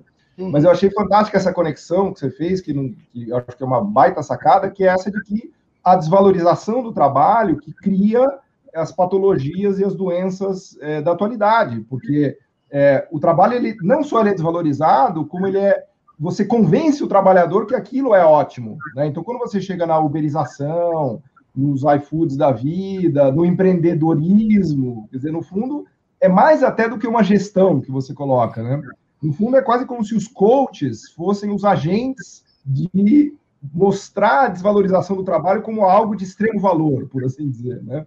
Então, uhum. Então, a gente está a gente caminhou para uma sociedade que está completamente de ponta cabeça, em que e pior, quer dizer, essa desvalorização do trabalho, ela não produz desenvolvimento econômico. Pelo contrário, porque, lembrando de novo do Fordismo, né, o que produz desenvolvimento econômico é Fordismo, você valoriza trabalho, a valorização do trabalho gera mais consumo, gera mais renda, gera mais investimento e gera mais prosperidade. É isso que a China está fazendo, que a Ásia faz. Né? Então, a desvalorização do trabalho ela vai levar para um lugar em que o trabalho não vale nada, e que o país fica pobre, e claro, e que tem os bilionários, o que é rico é muito rico, fica lá nos seus condomínios, com muros gigantescos, carros blindados, seguranças com metralhadoras, e está tudo resolvido, né? Então eu queria, assim, foi assim que eu li, né, o seu, o seu trabalho, né? E eu uhum. queria te perguntar aqui o, o, se eu estou mais ou menos indo na, na direção, é, enfim, correta, né? Totalmente correta, a leitura totalmente pertinente eu, eu só acrescentaria é, que você está descrevendo uma desvalorização do trabalho que ela se fez acompanhar de uma acumulação flexível, né, como diz o Harvey, né, de uma financiarização uh, das relações de produção. O que, eh, vamos dizer assim, levou esse uhum. mote do faça o dinheiro trabalhar por você. Pense que você está mesmo do lado do 1% sempre. Né? É, isso, claro, processo dentro da economia, mas isso tem um correlato psicológico, né? hum. que é a, a, produção das identidades como capital. Então, a maneira como a gente se hum. constitui esteticamente, os gostos, as nossas experiências de consumo, de linguagem, né? quer dizer, a nossa identidade, né, inclusive hum. narcísica, ela passa a se contabilizar como se fosse valor trabalho. Né? Isso, no caso, eu acho que da cultura brasileira, chegou numa, numa montagem péssima e deu nessa ideia de que eh, uhum. você é SA, legal, então agora você tem sua moto, sua bicicleta e você é um empreendedor. Né? E você está precarizado, você está sendo triplamente explorado, mas uh, por que, que isso acontece sem revolta? Porque, de certa maneira, havia uma, uma, uma estrutura ideológica dizendo assim: hum. é, se a sua identidade é livre, é, tudo mais que você pode sofrer no trabalho uh, pode ser assim esquecido ou minimizado. Né? É porque você é, é dono dos seus meios de produção, você tem o seu baú e a sua bicicleta agora. Pois é, pois é. é tem um, tem um filósofo coreano que é, é bastante interessante, o, o Byung-Chul Han, que ele diz assim: esse processo ele é o equivalente da substituição de conflitos por problemas de intensificação ou desintensificação. Ou seja, não tem mais uma, uma contradição de, ninguém com ninguém, os agentes sociais. É toda uma questão de intensidade, né? de, de regulação, de é, mais é, e de menos. Se é pobre é porque a sua riqueza tem baixa intensidade, né? Tá exatamente, exatamente. Você precisa o quê? Potencializar seus talentos, você precisa tirar para fora, vamos dizer assim, todo o seu capital humano, você precisa aumentar a sua empregabilidade, quer dizer, um discurso que é, é é extremamente cativante, né? você mencionou os coaches, e que faz parte desse, desse nosso embrólio. Né? Quer dizer, é o declínio do trabalho, mas é, é, não é o vazio só, não é só o desalento, é uma outra coisa que é produzida no, no lugar. Ainda em relação a. Fala. Desculpa, só para. É porque está alinhado a isso que você está uhum. Tá comentando. Primeiro, assim, é, quando fala do neoliberalismo, cara, é, é interessante, porque no Brasil, né, uma, uma boa parte de colunistas e economistas que tem espaço na grande imprensa, diga-se de passagem, quando nós falamos do neoliberalismo numa perspectiva crítica, nós somos fortemente atacados. Né? E você usou a concepção do neoliberalismo para analisar efeitos para a sociedade. Né? O professor Silvio de Almeida, recentemente, uhum. né, foi fortemente atacado porque ele, ele fez críticas à ideia do neoliberalismo, ao ajuste fiscal, e muita gente que tem colunas em jornais relevantes no, no país, no Brasil, fez, fez várias, fizeram né, várias críticas. Mas eu, eu, vejo que o neoliberalismo ele não é uma redução do Estado em si, ele é uma contra-reforma em que reorienta o Estado para atender aos outros interesses de classe, que não da sociedade. Então, é um processo de destruição da social-democracia, em que você redireciona o Estado para o rentismo, por exemplo. Né? O setor financeiro passa a ganhar um espaço. E proteger os condomínios. Também, entende? mas assim, o, o, sistema financeiro, tanto é que o, o Chesney, vários né, autores discutem essa lógica em que você submete sistematicamente, né, uma lógica sistêmica, ao desenvolvimento do capitalismo à ordem financeira, né? E isso tem gerado constantes crises e o próprio Fundo Monetário Internacional reconhece isso. Mas quando a gente fala do neoliberalismo, a gente é fortemente atacado. Então, a minha primeira questão é: você, você também passa por esse ataque quando você usa o termo neoliberalismo para fazer uma análise, né? Uhum. da, das pessoas. E o segundo ponto é, eu li um, uma entrevista sua sobre o lançamento do seu livro, Uma Biografia da Depressão, e eu achei muito interessante a associação que você faz, né, entre o neoliberalismo e a lógica da meritocracia, que é isso que você e o Paulo estavam discutindo. Porque, veja, é, do ponto de vista econômico, né, é, a gente tem um processo de transição entre a escola clássica, né, o Smith, o Ricardo, o Marx, que trabalhavam com o conceito de classe, e surge a escola marginalista, né, que tira o conceito de classe e incorpora o, conceito de indivíduo. E isso tem um, um significado ideológico muito forte. Porque, veja, se todos os indivíduos têm os mesmos interesses, que é maximizar a sua atividade, não tem por que ter conflito. Em uma sociedade que tende ao equilíbrio, né? E aí vem o conceito de equilíbrio que todo mundo tem sua oportunidade, basta você querer. Que aí vem o princípio da meritocracia. E eu uhum. queria que vocês explorassem, porque de certa forma está com o que você e o Paulo estavam falando, por isso que eu fiz essa interferência, para aprofundar um pouco. Uhum. Porque esse conceito de meritocracia, Duncan, tem um peso na sociedade brutal, sabe? Eu acho que leva as pessoas a uma frustração, porque coloca o peso do não sucesso na pessoa, no indivíduo, e não a um é. problema sistêmico do capitalismo. Uhum. Porque, veja, eu, eu, eu, sempre falo com meu filho, né? eu tenho um filho de três anos, mas eu brinco com ele, falo, ah, eu, quando eu saio... Fala, assim, coreano, fala coreano já. Ainda não. Mas, assim, eu falo sempre assim, converso muito com minha companheira, né? Que ele é um, um privilegiado, porque ele é branco, primeiro, e de classe média. Então, no Brasil, o fato de você já ser branco e de classe média já é um privilegiado. Para além disso, eu sempre mostro, tento discutir que a ideia de ele ter ou poder fazer algo não é porque ele pode, mas pela origem social dele, que contribui muito para isso. É filho de classe média. Né? E a lógica da meritocracia não interpreta dessa forma, porque coloca no indivíduo a culpa ou uhum, uhum. do seu sucesso. E eu acho que isso tem um peso, por exemplo, de, de, de depressão nas pessoas, de uh, frustração, em que eu queria ouvir um pouco de você sobre isso. Então, perfeito. Esse é, esse é um dos elementos que permite entender como junto com as aplicações do neoliberalismo, a gente tem expansões, curva simétrica de depressão e ansiedade. Inclusive do ponto de vista da invenção do conceito, reinvenção do conceito de depressão. Né? É uma, uma forma de sofrimento que sempre teve aí, mas que ela está ligado à autoavaliação permanente. Então você coloca aí uh, o 360, a empregabilidade constante, ela está ligado à individualização de fracasso e, e mérito, né? Então, ó, tudo que me acontece diz respeito a exclusivamente eu. Isso hum. quando está errado, só fui demitido. Por quê? Não é porque a planta mudou, não é porque resolveram fazer uma bagunça aqui, não é porque estimularam uma é, concorrência predatória de um departamento com o outro, é porque você tem um problema. Né? Quer dizer, é, isso, vamos dizer assim, é absolutamente necessário para esse sistema funcionar. Né? A, a, defesa da meritocracia, no fundo, é, é, é uma defesa interna àqueles que olham para a vida como, como se fossem uma empresa. Né? É o mecanismo, é, a engrenagem central, né, Dunker? A meritocracia é a engrenagem central, central do sistema, né? Porque é ela que vai é. explicar tudo. Né? Então, mas. Do, do, da narrativa, vai da narrativa. Se a gente né? for recuar lá no Adam Smith, no Tratado Moral, né, você vai encontrar lá ele defendendo o egoísmo. Né? Ah, o egoísmo é importante, ah, hum. o altruísmo, bom, por que, que não, não daria para generalizar? Você tem toda uma discussão lá hum. muito, uh, muito fina para a época sobre o quê? Sobre a psicologia que vem junto com a economia. Tá? Isso está no Adam Smith.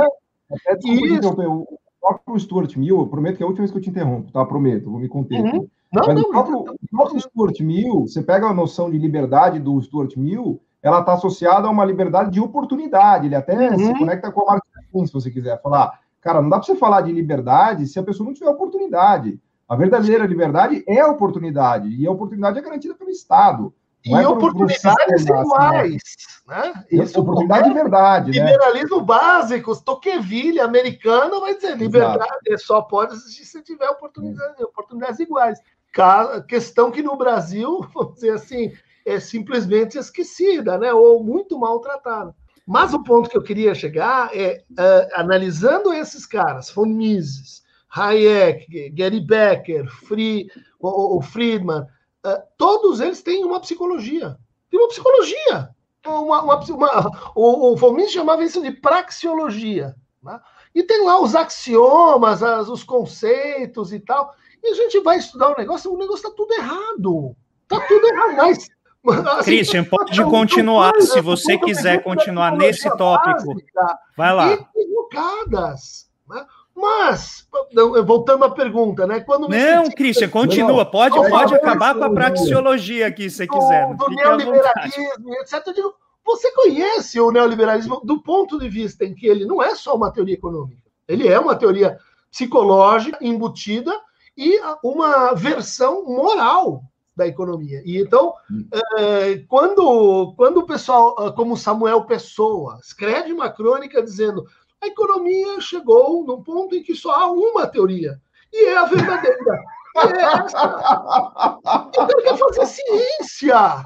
E cara quer fazer isso parece aquelas loucos lá contianos na virada do século XIX. Olha, descobrimos Gente, tudo sobre o cérebro, só falta. Eu devia ter feito uma vinheta para o Christian, cara. Ô, Christian, você merece ah. uma vinheta. Eu não fiz. Isso aqui agora foi, foi bomba de hidrogênio, isso aqui. Foi fantástico. Mas eu queria, eu queria levar um pouquinho a conversa para algo que está surgindo no chat, que acho que tem a ver com isso que você está colocando, que diz respeito ao que acontece com o sofrimento quando a gente sai do condomínio e começa a entrar nas comunidades. Né? Então a gente vai para as comunidades periféricas, para as pessoas de baixa uhum. renda, e o pobre no Brasil nunca teve direito a ter depressão, nunca teve direito a ter doença psíquica. Né? Em geral, é tratado como é, preguiça, como falta de vontade. Moral. E algo. Você Oi? muda do psicológico para o moral. Exato. Exato. E aí por isso que o Brasil não cresce, né? E toda aquela ideia novamente do estilo corporativo de mensurar, né? Aquela ideia da lógica do desempenho a todo momento. E, e eu queria que você refletisse um pouco com a gente, porque o Preto Zezé veio aqui algumas semanas e, e, eu acho que essa discussão ajuda a iluminar várias correntes de transformação no país, do ponto de vista social e político. E ele usou uma imagem que eu achei muito rica, que ele disse o seguinte: você chega na comunidade, tá o cara no bar bebendo. Aí você chega para ele e fala, pô, mas você não trabalha? O cara fala, minha mulher me deixou, não consigo largar a bebida, eu tô aqui gastando toda a minha grana, não vejo mais meus filhos. Passa o pastor do lado dele e fala: falta Jesus no teu coração, meu uhum. amigo. Ele se sente parte de uma comunidade, ele se sente reconhecido, ele, ele é colocado num lugar onde ele tem uma função, e é aquilo se dele, torna. Né? É o condomínio dele.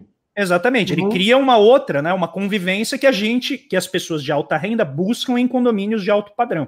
E de repente isso se transforma num processo coletivo, que começa a ter efeitos do ponto de vista sistêmico, né, nas, na política e assim por diante. Como que você desloca essa lógica do condomínio para quando ela vai né, para a sociedade principalmente periférica.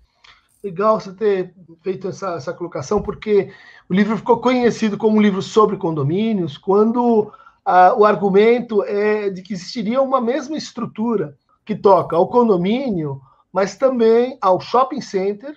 Eles começam hum. com a mesma empreiteira, a mesma coligação de proposta, enfim, é, é parte da mesma forma de vida. Mas crescimento exponencial de favelas, comunidades. Mesma época. Né? Mesmo os procedimentos, o Estado se demite, transfere, transfere isso para um, um gestor local, que é um síndico, depois vai lá e pune, uh, achaca, uh, formação de formas de sofrimento num lugar que tem muros, tem muros simbólicos, né?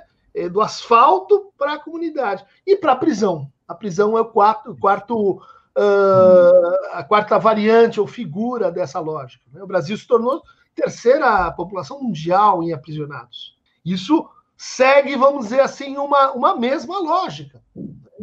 Uma das melhores críticas que eu recebi a esse trabalho é, é de que, olha, você está dando nome para uma coisa que, tudo bem, representa uma coisa da lógica do Brasil, mas é um nome dado pelos ricos. Não é a lógica da, da favela, não é a lógica da prisão. Você deu um nome de lógica do condomínio, como se. E essa hum. Então, é a estrutura tipo, é a estrutura fundamental. Né? E acho que essa é uma crítica que tem, que tem toda a razão. E, por outro lado, ajuda a entender por que, que a gente tem esse fenômeno de inversão de interesses. Né? Quer dizer, de uma população que deveria e poderia uh, se organizar de outra maneira, de forma mais comunitária mesmo, mas que pensa a partir da lógica de condomínio, que pensa e incorpora uh, uma religiosidade, por exemplo, instrumental, como o neopentecostalismo de, de, de, eh, de resultados. Quer dizer, é, é, é, difícil você pensar que a, que a coisa está invertida, estamos de ponta cabeça. Né?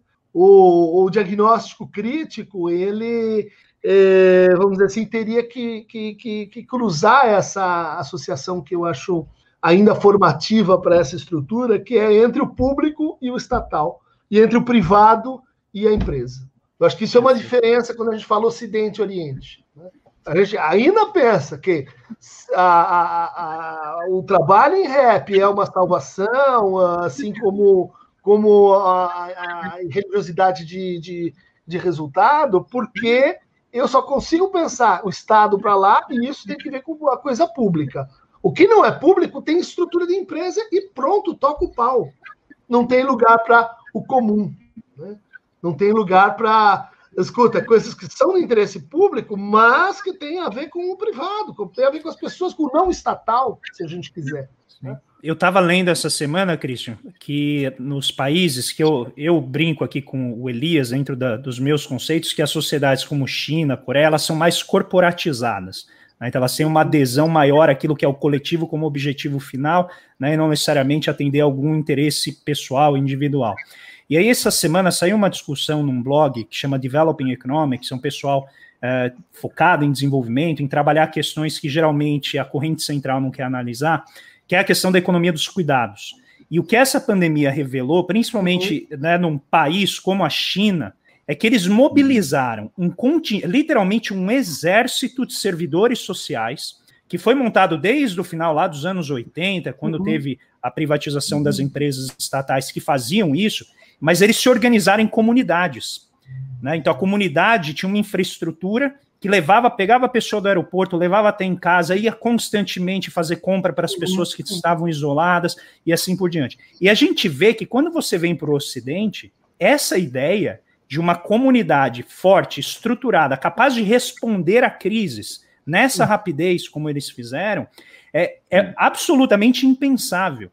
E isso acabou aparecendo muito na manifestação. Eu não, não sei se você conhece o livro uh, Mortes por Desesperança, Deaths of Despair, do Angus Deaton e da Anne Case. Uhum. Ele é um prêmio Nobel né, de economia, e eles estão mostrando isso, que a, a falta desse elemento do cimento social, né, que eles chamam de capital social, acho o nome terrível, né, e vai uhum. exatamente na linha do que você está criticando, né, de dar o nome de capital social, isso estaria por trás, inclusive, de um aumento dessas mortes por desesperança. Né? Então, eu acho que isso ajuda a gente a colocar também mais, uh, mais elemento nessa discussão na diferença do Oriente e do Ocidente. Como que você vê que a gente poderia avançar nesse aspecto aqui no Ocidente, nessa da economia dos cuidados, que eu acho um nome perfeito para o que a gente precisa avançar? É, cuidado é uma, uma palavra interessante, ela tem uma valência assim de, de resistência, né? E que permite também a gente se deslocar da política hegemônica hoje em saúde mental, né? que é uma política assim da intervenção e da modulação de paisagem mental, né? então química, ou então a paisagem é, da realidade artificial próxima e privada, que é o condomínio, é a sua casa, é o seu lar, é o, é o, o mundo no tamanho da sua, da, da, da sua mão. Né? Eu acho que a saída eh, passa pelo comum. Né? E o comum ele é também um princípio de cuidado, proteção e, vamos dizer assim, resiliência, até onde a gente pode usar essa palavra, uh, psíquico. Né?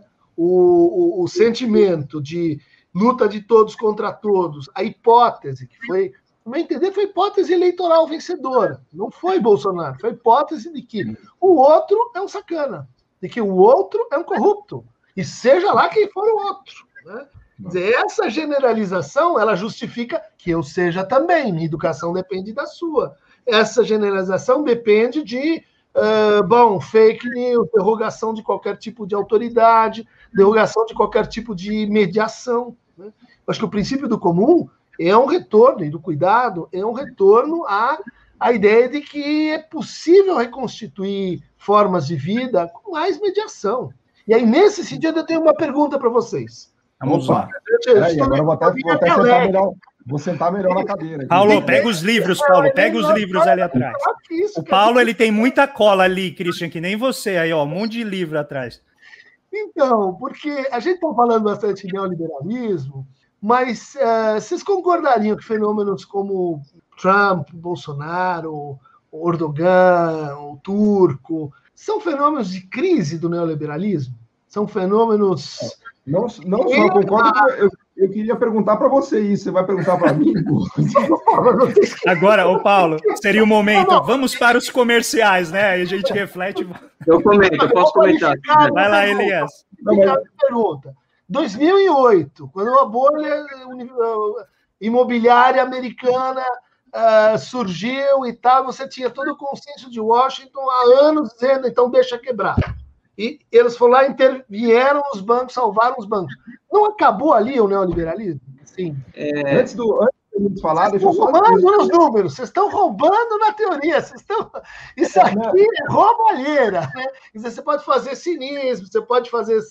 Isso que Não, mas você pergunta acabou em que sentido? No nível simbólico, mas você está perguntando no nível simbólico ou no nível concreto? No nível simbólico é que é mais real do que aquilo que eles É, eu sei. Vocês deixam falando O simbólico é mais real do que o próprio real, só por um Mas só para mas só para efeito de análise, só para a gente saber no que focar.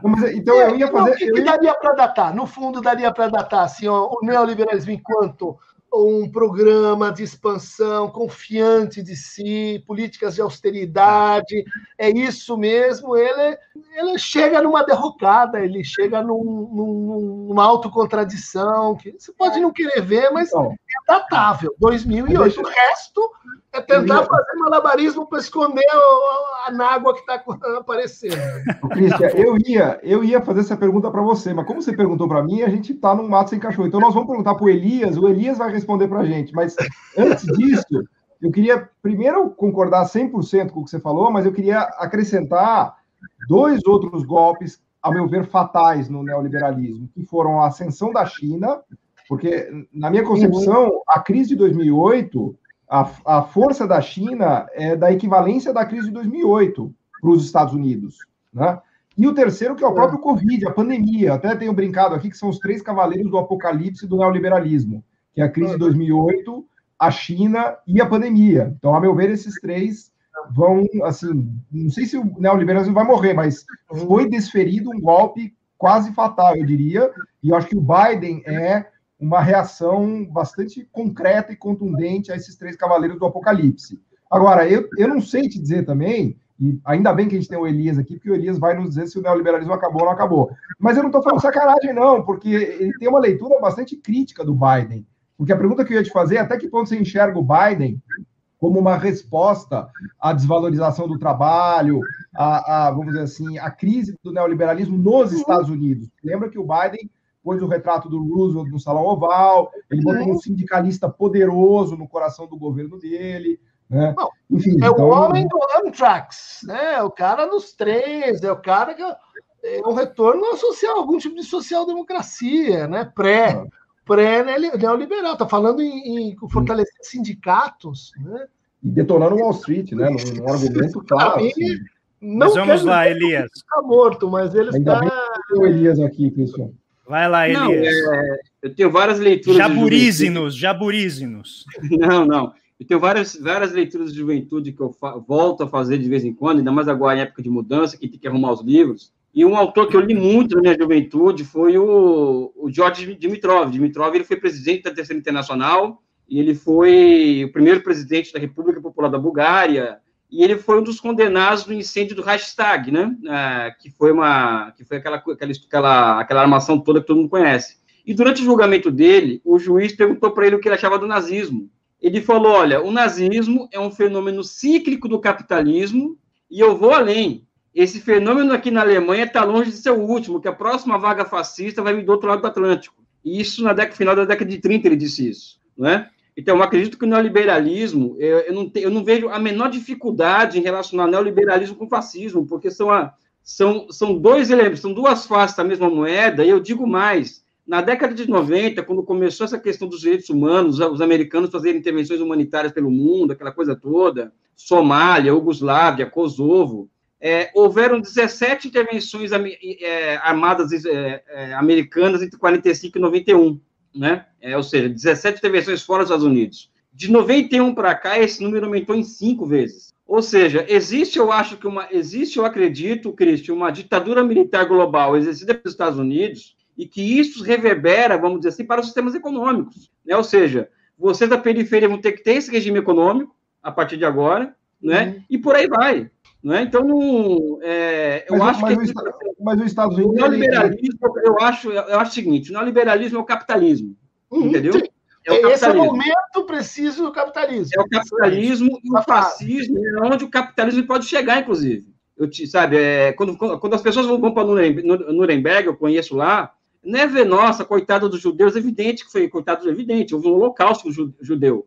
Mas aquilo tem uma demonstração de onde o capitalismo pode chegar, sabe? Isso, isso aqui é o capitalismo, né? Eu não sei se eu respondi a sua questão, mas é basicamente isso que eu, que eu, que eu trago mas aí acabar monopolizando e ter mais gente que eu falar aí, que é sobre que equilíbrio. Ele, ele, depois, falar sobre isso depois. É, ele vai voltar, o desgraçado. Deixa, deixa eu colocar. Eu, eu, Christian, eu particularmente, eu não sou tão otimista assim. Por isso eu perguntei, talvez de uma maneira imprecisa, se era o simbólico ou concreto.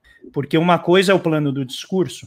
Você dizer que você precisa resgatar valores comunitários, que você precisa fortalecer sindicatos, e outra coisa é o outro lado responder e principalmente conseguir fazer. Então, o Biden está nos primeiros 100 dias de governo. Então, no plano do discurso, ele está animando muito, ele tem maioria no Congresso, ele consegue fazer. Agora, a gente vai ver se o nível e a profundidade das mudanças que ele quer fazer não vão começar a atiçar o neoliberalismo que tem dentro do Partido Democrata, que, como nós sabemos, nos Estados Unidos a democracia é um dólar, um voto. Então, ainda a mesma estrutura que financia republicanos também financia democratas. A gente não pode ter nenhuma ilusão né, quanto aos democratas serem bonzinhos. Eles têm uma agenda reformista que vai mais na direção da coletividade, mas a gente sabe que os interesses ali por trás são muito fortes. E o Elias coloca muito bem a questão geopolítica que todo mundo sabe governa efetivamente a política nacional norte-americana. Então eu vejo com bons olhos a repartição da riqueza que o Biden está tentando fazer. Mas a minha dúvida é se essa repartição da riqueza não seria uma forma de você acomodar os ânimos no momento de inflamação do modelo neoliberal uhum. puro que, né, que os Estados Unidos estavam vivendo, e você consegue encontrar o que seria uma terceira, terceira via negociada. Mas uhum. todos esses pontos que você está levantando aqui, na minha visão, não vão sumir a questão do modo corporativo de regular a vida, de regular o prazer, de regular a percepção de existência pessoal que eles têm lá. Eu não vejo isso mudando no médio prazo. Talvez a mudança simbólica, com o tempo, se traduz em mudanças né, efetivas, mas eu, nesse ponto, sou né, mais pessimista. Não, concordo contigo, não, é, não era nesse sentido de que vamos superar o capitalismo, mas não, uma zona de transição antes de, uma, de vir uma forma provavelmente pior. Né? Nessa zona de transição vem o volta o fascismo, eh, volta, sei lá, eventualmente outras outras alternativas que a gente pode pegar sim, sim. Com, lupa, né? Dizer, opa, interessante, né? Porque aparece no ponto de, de, de mudança, né? Sim. Wallace, você tem um pitaco é. aí para dar? Não, sobre, não, eu queria, eu queria, eu queria fazer uma outra reflexão. Eu vi uma entrevista do Dunker, lá no Brasil, de fato, eu acho, que eu estava lendo uh, ontem, acho que foi ontem que eu li, estava lendo algumas entrevistas suas, que tem uma que você fala sobre, tem uma questão seguinte, ele fala assim, olha, sobreviver num momento como este agora não é pouca coisa, né? É, e, é, e aí vem uma questão que assim, a questão do, do, ninguém tem vida plena, feliz, como sempre, sempre tem, vai ter dificuldades. Uhum. E são momentos de você tirar aprendizado, aprender com alguma coisa, né? E, e, só que na pandemia agora, o sofrimento ele é diferenciado também, né? Vários indicadores já mostraram que, por exemplo, pessoas pobres, né, estão morrendo mais do que pessoas de classe uhum. média, né? Por outro ponto, a taxa de desalento, né, que são pessoas que desistiram de procurar emprego, ela aumentou de forma brutal, né, de 1.8 está em 5.6, ou seja, são pessoas que não têm mais esperança nenhuma. Né? Eu estou citando isso porque, assim, eu lembro, cara, uma vez eu assisti, o, quando eu assisti o, o é, Filadélfia, né, com Tom Hanks, tem muito tempo, tem uma frase que ficou marcada muito na minha vida, assim, né, que ele fala assim, olha, a morte social antecede a morte física, né, porque a exclusão, a dor, o sofrimento, muitas vezes, a pessoa está morta socialmente e a, a, física é um passo ali, né? Então eu queria fazer que você fizesse uma reflexão sobre essa conjuntura, como que ela é difícil, mas não, difícil e é difícil de, de forma diferenciada, porque veja, eu sou professor, nós aqui somos classe média. Uhum. Nós, nós, a gente recebe nossos salários, a gente tem como ficar isolado e sobrevivemos. Né? Mas uma boa parte da população, e eu falo uma boa parte, não sei porque, mas uma grande parte, ela é muito mais vulnerável. E a reforma trabalhista intensificou muito essa vulnerabilidade social, porque não tem proteção social. E aí você pega a lógica do que está a forma como está sendo conduzido é, economicamente o Brasil, com o discurso de mais reformas para tirar mais ainda a proteção do Estado à sociedade, né, é óbvio que isso afeta profundamente. Nós não temos dados ainda, mas eu acredito que o, o suicídio deve ter aumentado muito com essa crise. Né? Então, eu queria que você fizesse uma abordagem sobre essa questão de, num cenário como esse, a gente pode tirar coisas boas, mas, ao mesmo tempo, a diferença social, ela é brutal nesse sentido. Sim. Sim, eu acho que essa é uma, uma questão que está entrando na pauta, talvez a gente vá precisar conjugá-la com esse processo que eu brinco, né, mas que acredito seriamente, que é a, a vacina que o Brasil está precisando, ela já está sendo feita, né, e aos poucos está em, tá em elaboração, mas é a vacina de Nuremberg. Né? É, uma coisa é, são uh, opções políticas, né? Outra coisa é assassinato. Né? É, o Reich ele tinha uma, uma apreciação muito interessante sobre a, a emergência dos fascismos europeus. Ele dizia assim: é, esse tipo de é, discurso e de prática ele depende de uma subvalorização da vida. Né? Ele começa a dizer e a convencer as pessoas que a vida é barata, que a vida não importa tanto. Né? Veja que isso é importante para depois você catalisar a ideologia da guerra. Né? Então, então, eu individualmente valho pouco, eh, em conjunto, em massa, talvez, posso transferir o, o sentido da minha irrelevância, da minha incerteza sobre o sentido da, da vida para uma uh, gloriosa uh, ideia que me, que me representa, que, me, uh, que, eu, que, eu, que eu posso me realizar através dela. Né? Uh, o, o, que a gente está passando com a Covid, eh, no caso Brasil, ele envolve uma necropolítica, acho que sem paralelo. Né? A gente não, não dá nem para comparar com a Índia, não dá para comparar com os Estados Unidos, porque em nenhum outro lugar a gente teve, de fato, com política de Estado, isso é uma gripezinha, vai passar, isso uh, e mais, né? A recusa isso vai vir aí uh, de forma circunstanciada, a recusa a responder à oferta internacional de vacinas. Né? Eu ouvi isso, sim, com os olhos que a terra há de comer. Brasil, vocês querem 50 milhões de doses, têm que responder até sexta-feira. Cri, cri, cri, não respondemos. Eram 70. Não, é, essa é outra história. Ah, da outra. Pfizer. É, outra antes da Pfizer. Ah, foi. Ou seja, é, é, um estado de coisas que vai vir à luz, né, em que você teve uma, uma antipolítica, né, no fundo, desvalorização da vida, ela concorre para essa ideia de que a gente vai superar a política, porque a política tem que ver com, com, a, com, a, com esta vida tal como a gente a conhece. Né? Mas, uh, indo direto à tua pergunta, né, é, o sofrimento ele coloca quando ele chega em estados mais, mais agudos, né? É uma, alter, uma alternativa radical e uma consequência muito importante. Né? E essa alternativa é desisto ou eu vou em frente. Né? Vamos ler Primo Leve. Né? Chega uma hora que a pessoa psiquicamente ela entra em definhamento, porque é um processo de demissão subjetiva. Ela fala, tô fora do jogo.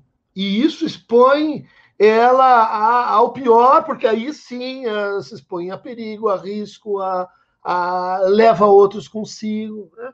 Mas do outro lado, isso faz com que aqueles que vão em frente eh, adquiram um certo sentido de escolha nisso, né? um certo sentido de sobrevivência que mais adiante pode gerar uh, o que a gente chama de um, um espírito de reconstrução, né? um espírito de olha aconteceu aqui o pior, aconteceu aqui e, e China, Japão e o Oriente tem uma consciência muito clara dessas experiências massivas de derrota, destruídos, né? de, de destruição em massa, de olha, acabou, nós perdemos mesmo e tem que reconstruir. Isso o Brasil nunca teve. Jesus nunca teve um momento que ele olhou para si e disse: Isso aqui são ruínas. E Isso é verdade. A gente vai reconstruir, quem sobrar vai reconstruir, quem, eh, quem ficar vai para contar a história vai ter que reconstruir, ou não tem outro caminho. Quando eu fui a Seul, só confirmando o que você está falando a primeira vez, e eu conversando com as pessoas, eles me falaram justamente esse sentimento de superação, né? Que eles construíram historicamente, eles sofreram colonização, né? É, é, lutaram contra a colonização e todas as crises que eles passaram, e particularmente a Guerra da Coreia e a ocupação japonesa, criaram um sentimento de superação muito forte. E eles têm esse sentimento de superação, né? De superar todas as dificuldades. E, e também tem um processo de disciplina muito forte. Na Coreia do Sul tem um ponto que é complexo, que é o elevado número de suicídio. A Coreia do Sul é o quarto país Sim. do mundo com o maior número de suicídio, e isso é um tema extremamente delicado para o sul-coreano. Uhum. Mas esse sentimento de superação que você está citando, é, eu acho que é um diferencial muito grande dos asiáticos, sabe? Eu acho isso muito forte. E que ele é diferente da superação do self-made man, né? Porque ela não é a, agora eu vou alcançar o sucesso. Ele é pagamento de uma dívida simbólica. Ele é parte do teu luto. Quer dizer, o que, que eu vou uhum. fazer com aqueles que ficaram para trás? Né? Posso não, não, vamos em frente, esquece. Não é assim. Eu estou falando de outra coisa. Estou falando de ajuste de contas que o Brasil sistematicamente finge e, e, e tenta colocar para frente, nunca faz com o seu passado. Escravista, uh, ditadura militar. A gente nunca sai de uma dessas com bicho, caiu a casa, vamos ter que reconstruir e tem uma dívida para pagar. E não é com a FMI Tá. Ô, Christian, deixa eu. Eu queria te pedir para contar uma história que eu achei muito legal que você faz no, no livro sobre mal-estar, sintoma e sofrimento, que é a relação entre o filme Alphaville, o aparecimento do condomínio e também o 1984 e este sucesso da televisão, né, que é o BBB. E eu achei muito legal a relação que você faz. Acho que seria legal para quem está nos acompanhando né, que você contasse essas relações para que as pessoas tenham noção, muitas vezes, de como a gente se desencaminha e não percebe. Sim, isso, isso é Brasil. Sessão assim, slides sobre isso é Brasil, né? Em 66, o, o Jean-Luc Godard é, faz um filme que é, se tornou paradigmático para a novela Vague, que é Alphaville. Né? E esse filme é inspirado no, no 1984 e é assim, uma Paris com muros, né? mas onde tudo funciona. Tudo é perfeito, tem um computador, né? que é gerido, gerido né? por, um, por um cientista, que é o, Von Braun, é, e, e, e o, o, cientista tem uma filha, e tudo funciona perfeitamente como um condomínio. Uma cidade é, um, é uma versão de uma, de uma utopia, na verdade, uma distopia. Tá?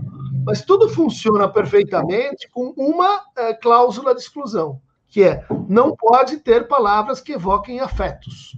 Você usou uma palavra, amor, tá? preso. Uh, saudades também não pode. Uh, medo não pode. Só não pode ter emoção. Então é uma uh, sociedade robotizada, onde tudo enfim, funciona, mas, mas a gente perdeu algo do, do humano. E aí tem um assassinato, chamam um detetive, né, o Lemmy Caution, e ele vai investigando e ele vai contra-atacando né, o, o, o Von Braun com uh, Nietzsche, Borges, uh, Brevet, e, e o, a máquina vai ficando assim, eh, vai, vai sendo destruída pela poesia, né? Enfim, Godard, anos 60 e tal, e daí ela fica com a mocinha, e tudo, mas o filme é uma distopia, foi um sucesso, né? Acho que ganhou Cannes e tal, uh, parodiando, ironizando que você tem pessoas alfa, você tem pessoas betas, tem pessoas gama, e a vida e a sociedade perfeita é assim. Cinco anos depois, uma incorporadora brasileira pega um terreno decide montar uma cidade artificial com muros, bacana, super funcional, e o nome que os caras dão é Alphaville. Não é uma piada de mau gosto. É assim, E isso porque eram os melhores, os que podiam pagar, os que iam para a França, falavam francês, liam uh, Huxley, é, é, é Orwell. E daí você vai de peito aberto para a alfa, que é o seu lugar como um ser alfa superior.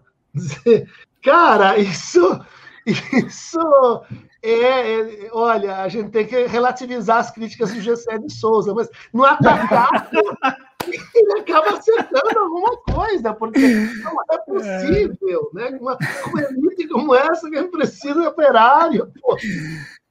Não dá. É, é bom, é, é, é, o, o, curioso é que essa lógica é, no fundo, já o princípio do Big Brother Brasil, né? O grande irmão, também formado na mesma, na mesma chave, que, que é o início das práticas de na vida, no trabalho, você tem que pensar segregativamente. Quem vamos eliminar?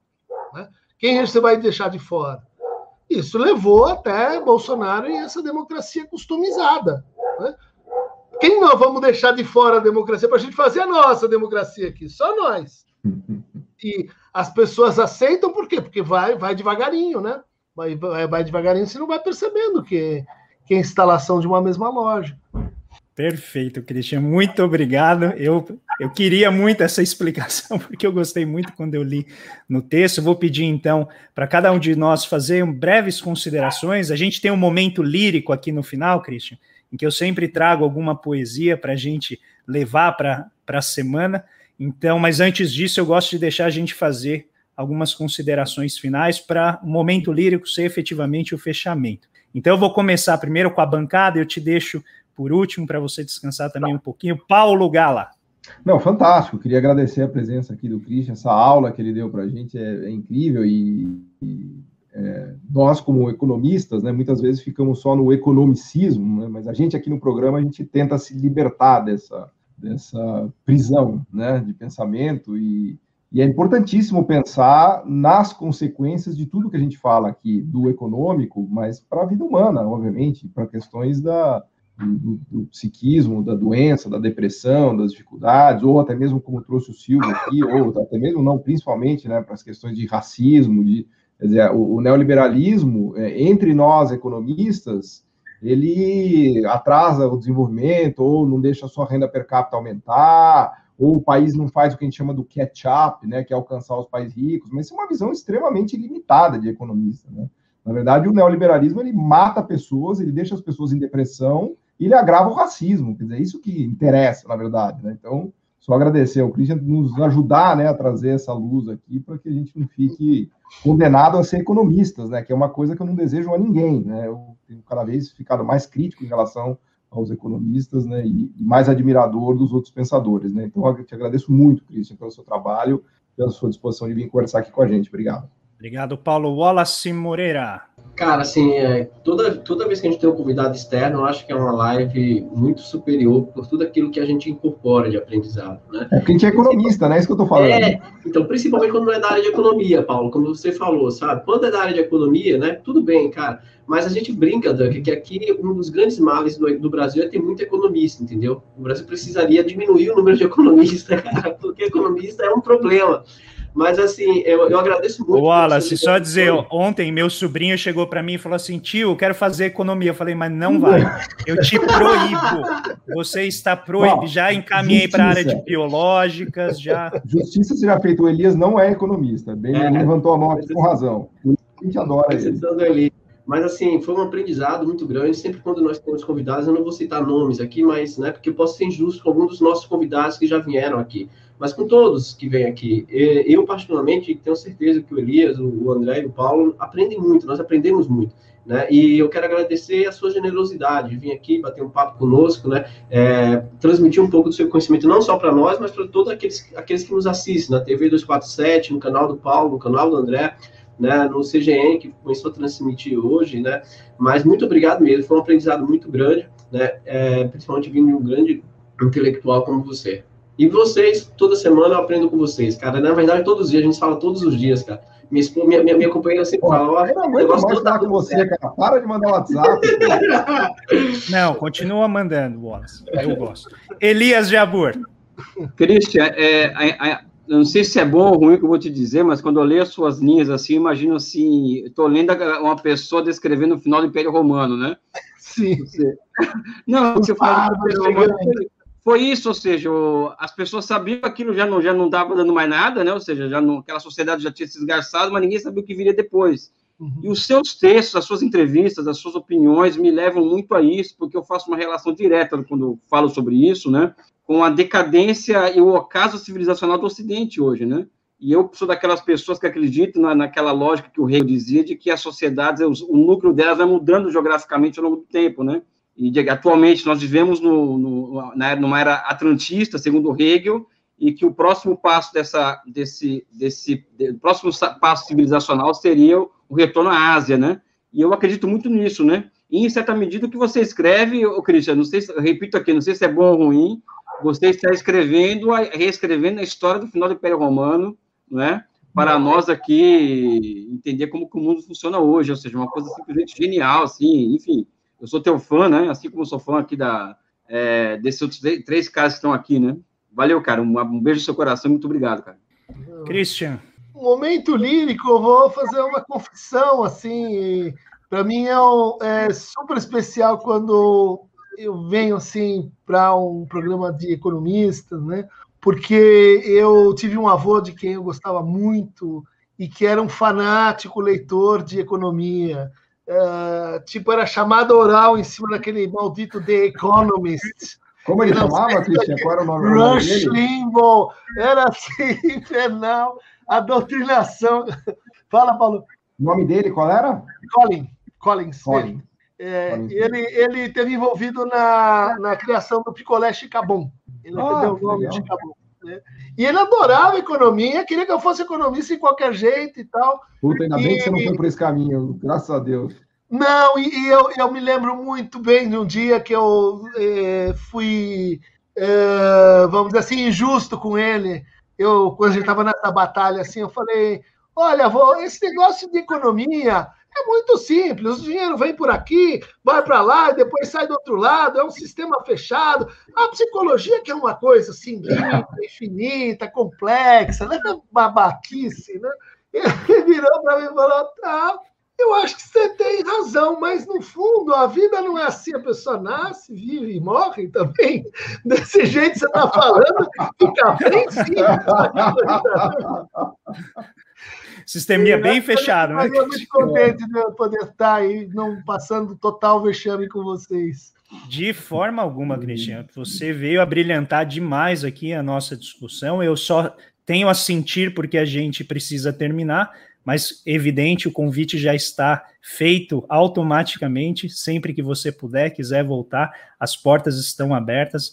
É, foi realmente para mim assim uma alegria enorme. É, se vocês acham que o Paulo Gala é o culpado, gente, vocês não têm ideia o que é o Christian Duncan. Então, é, é, aqui, aqui o paro é duro, viu? Porque a gente fala que o Paulo tem um dia de 72 horas. Tá? O teu tem pelo menos 73, Christian. Então, eu acho que é o paro ali está tá realmente próximo. Então, fica o nosso agradecimento profundo. Mas é, o meu agradecimento sempre é na forma de poesia. Então, eu vou passar uma vinhetinha e hoje eu escolhi algo especial para esse dia aqui depois do primeiro de maio, em que eu recebo muitos e-mails de pessoas desesperadas que não vêm né, luz, não é. conseguem encontrar alívio, então eu escolhi algo especial para essa data. Uhum.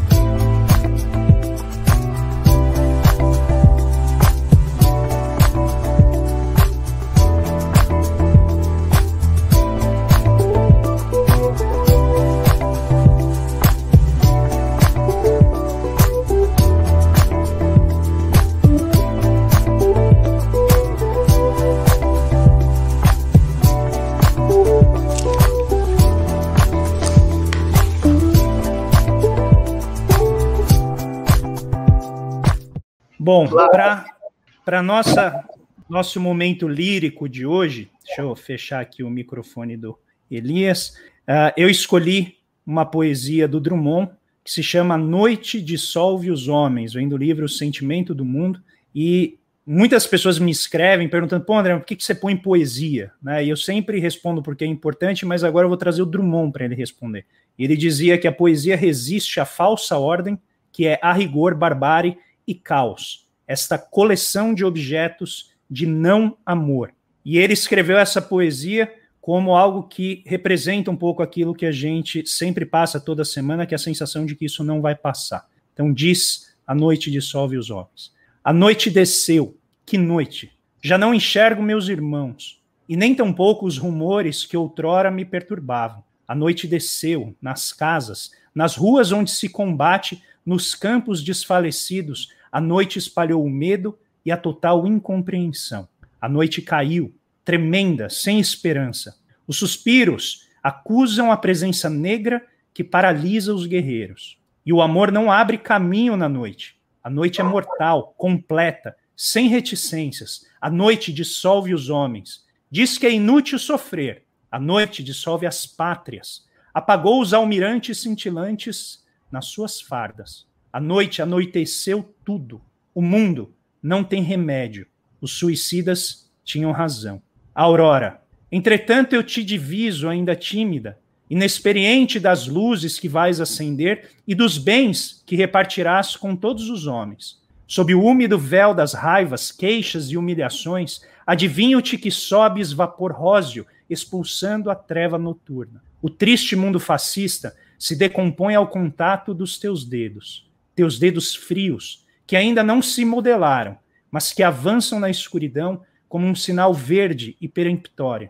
Minha fadiga encontrará em ti o seu termo. Minha carne estremece na certeza da tua vinda. O suor é um óleo suave. As mãos dos sobreviventes se enlaçam. Os corpos hirtos adquirem uma fluidez, uma inocência, um perdão simples e macio. Havemos de amanhecer. O mundo se tinge com as tintas da antemanhã e o sangue que escorre é doce, de tão necessário para colorir tuas pálidas faces, Aurora. Quero deixar então meu agradecimento enorme a essa querida bancada, Paulo Gala, Wallace Moreira, Elias Jabur, Christian. Olha, um sonho realizado, espero que você volte. Eu acho que você engrandeceu muito aqui a nossa reflexão. Foi um sucesso fantástico para cada um de nós. Espero que você tenha gostado e todo mundo que está nos acompanhando aqui pelo meu canal, pelo canal do Paulo Gala, pela TV 247 um e pelo GGN. Pelo GGN. Agradeço demais a todos vocês. Fiquem antenados aqui no canal. Em breve a gente vai ter novidades. Paulo. Não, só queria registrar que a sua poesia é bem mais poderosa do que o raio jabuizador, do que a minha bazuca e do que o Wallace Pistola, porque é cada porrada que você dá na gente com essa poesia aí que tá louco. Mas só deixar claro, assim, o raio é drummondizador. Foi, Boa. O Drummond é, é, é sempre necessário.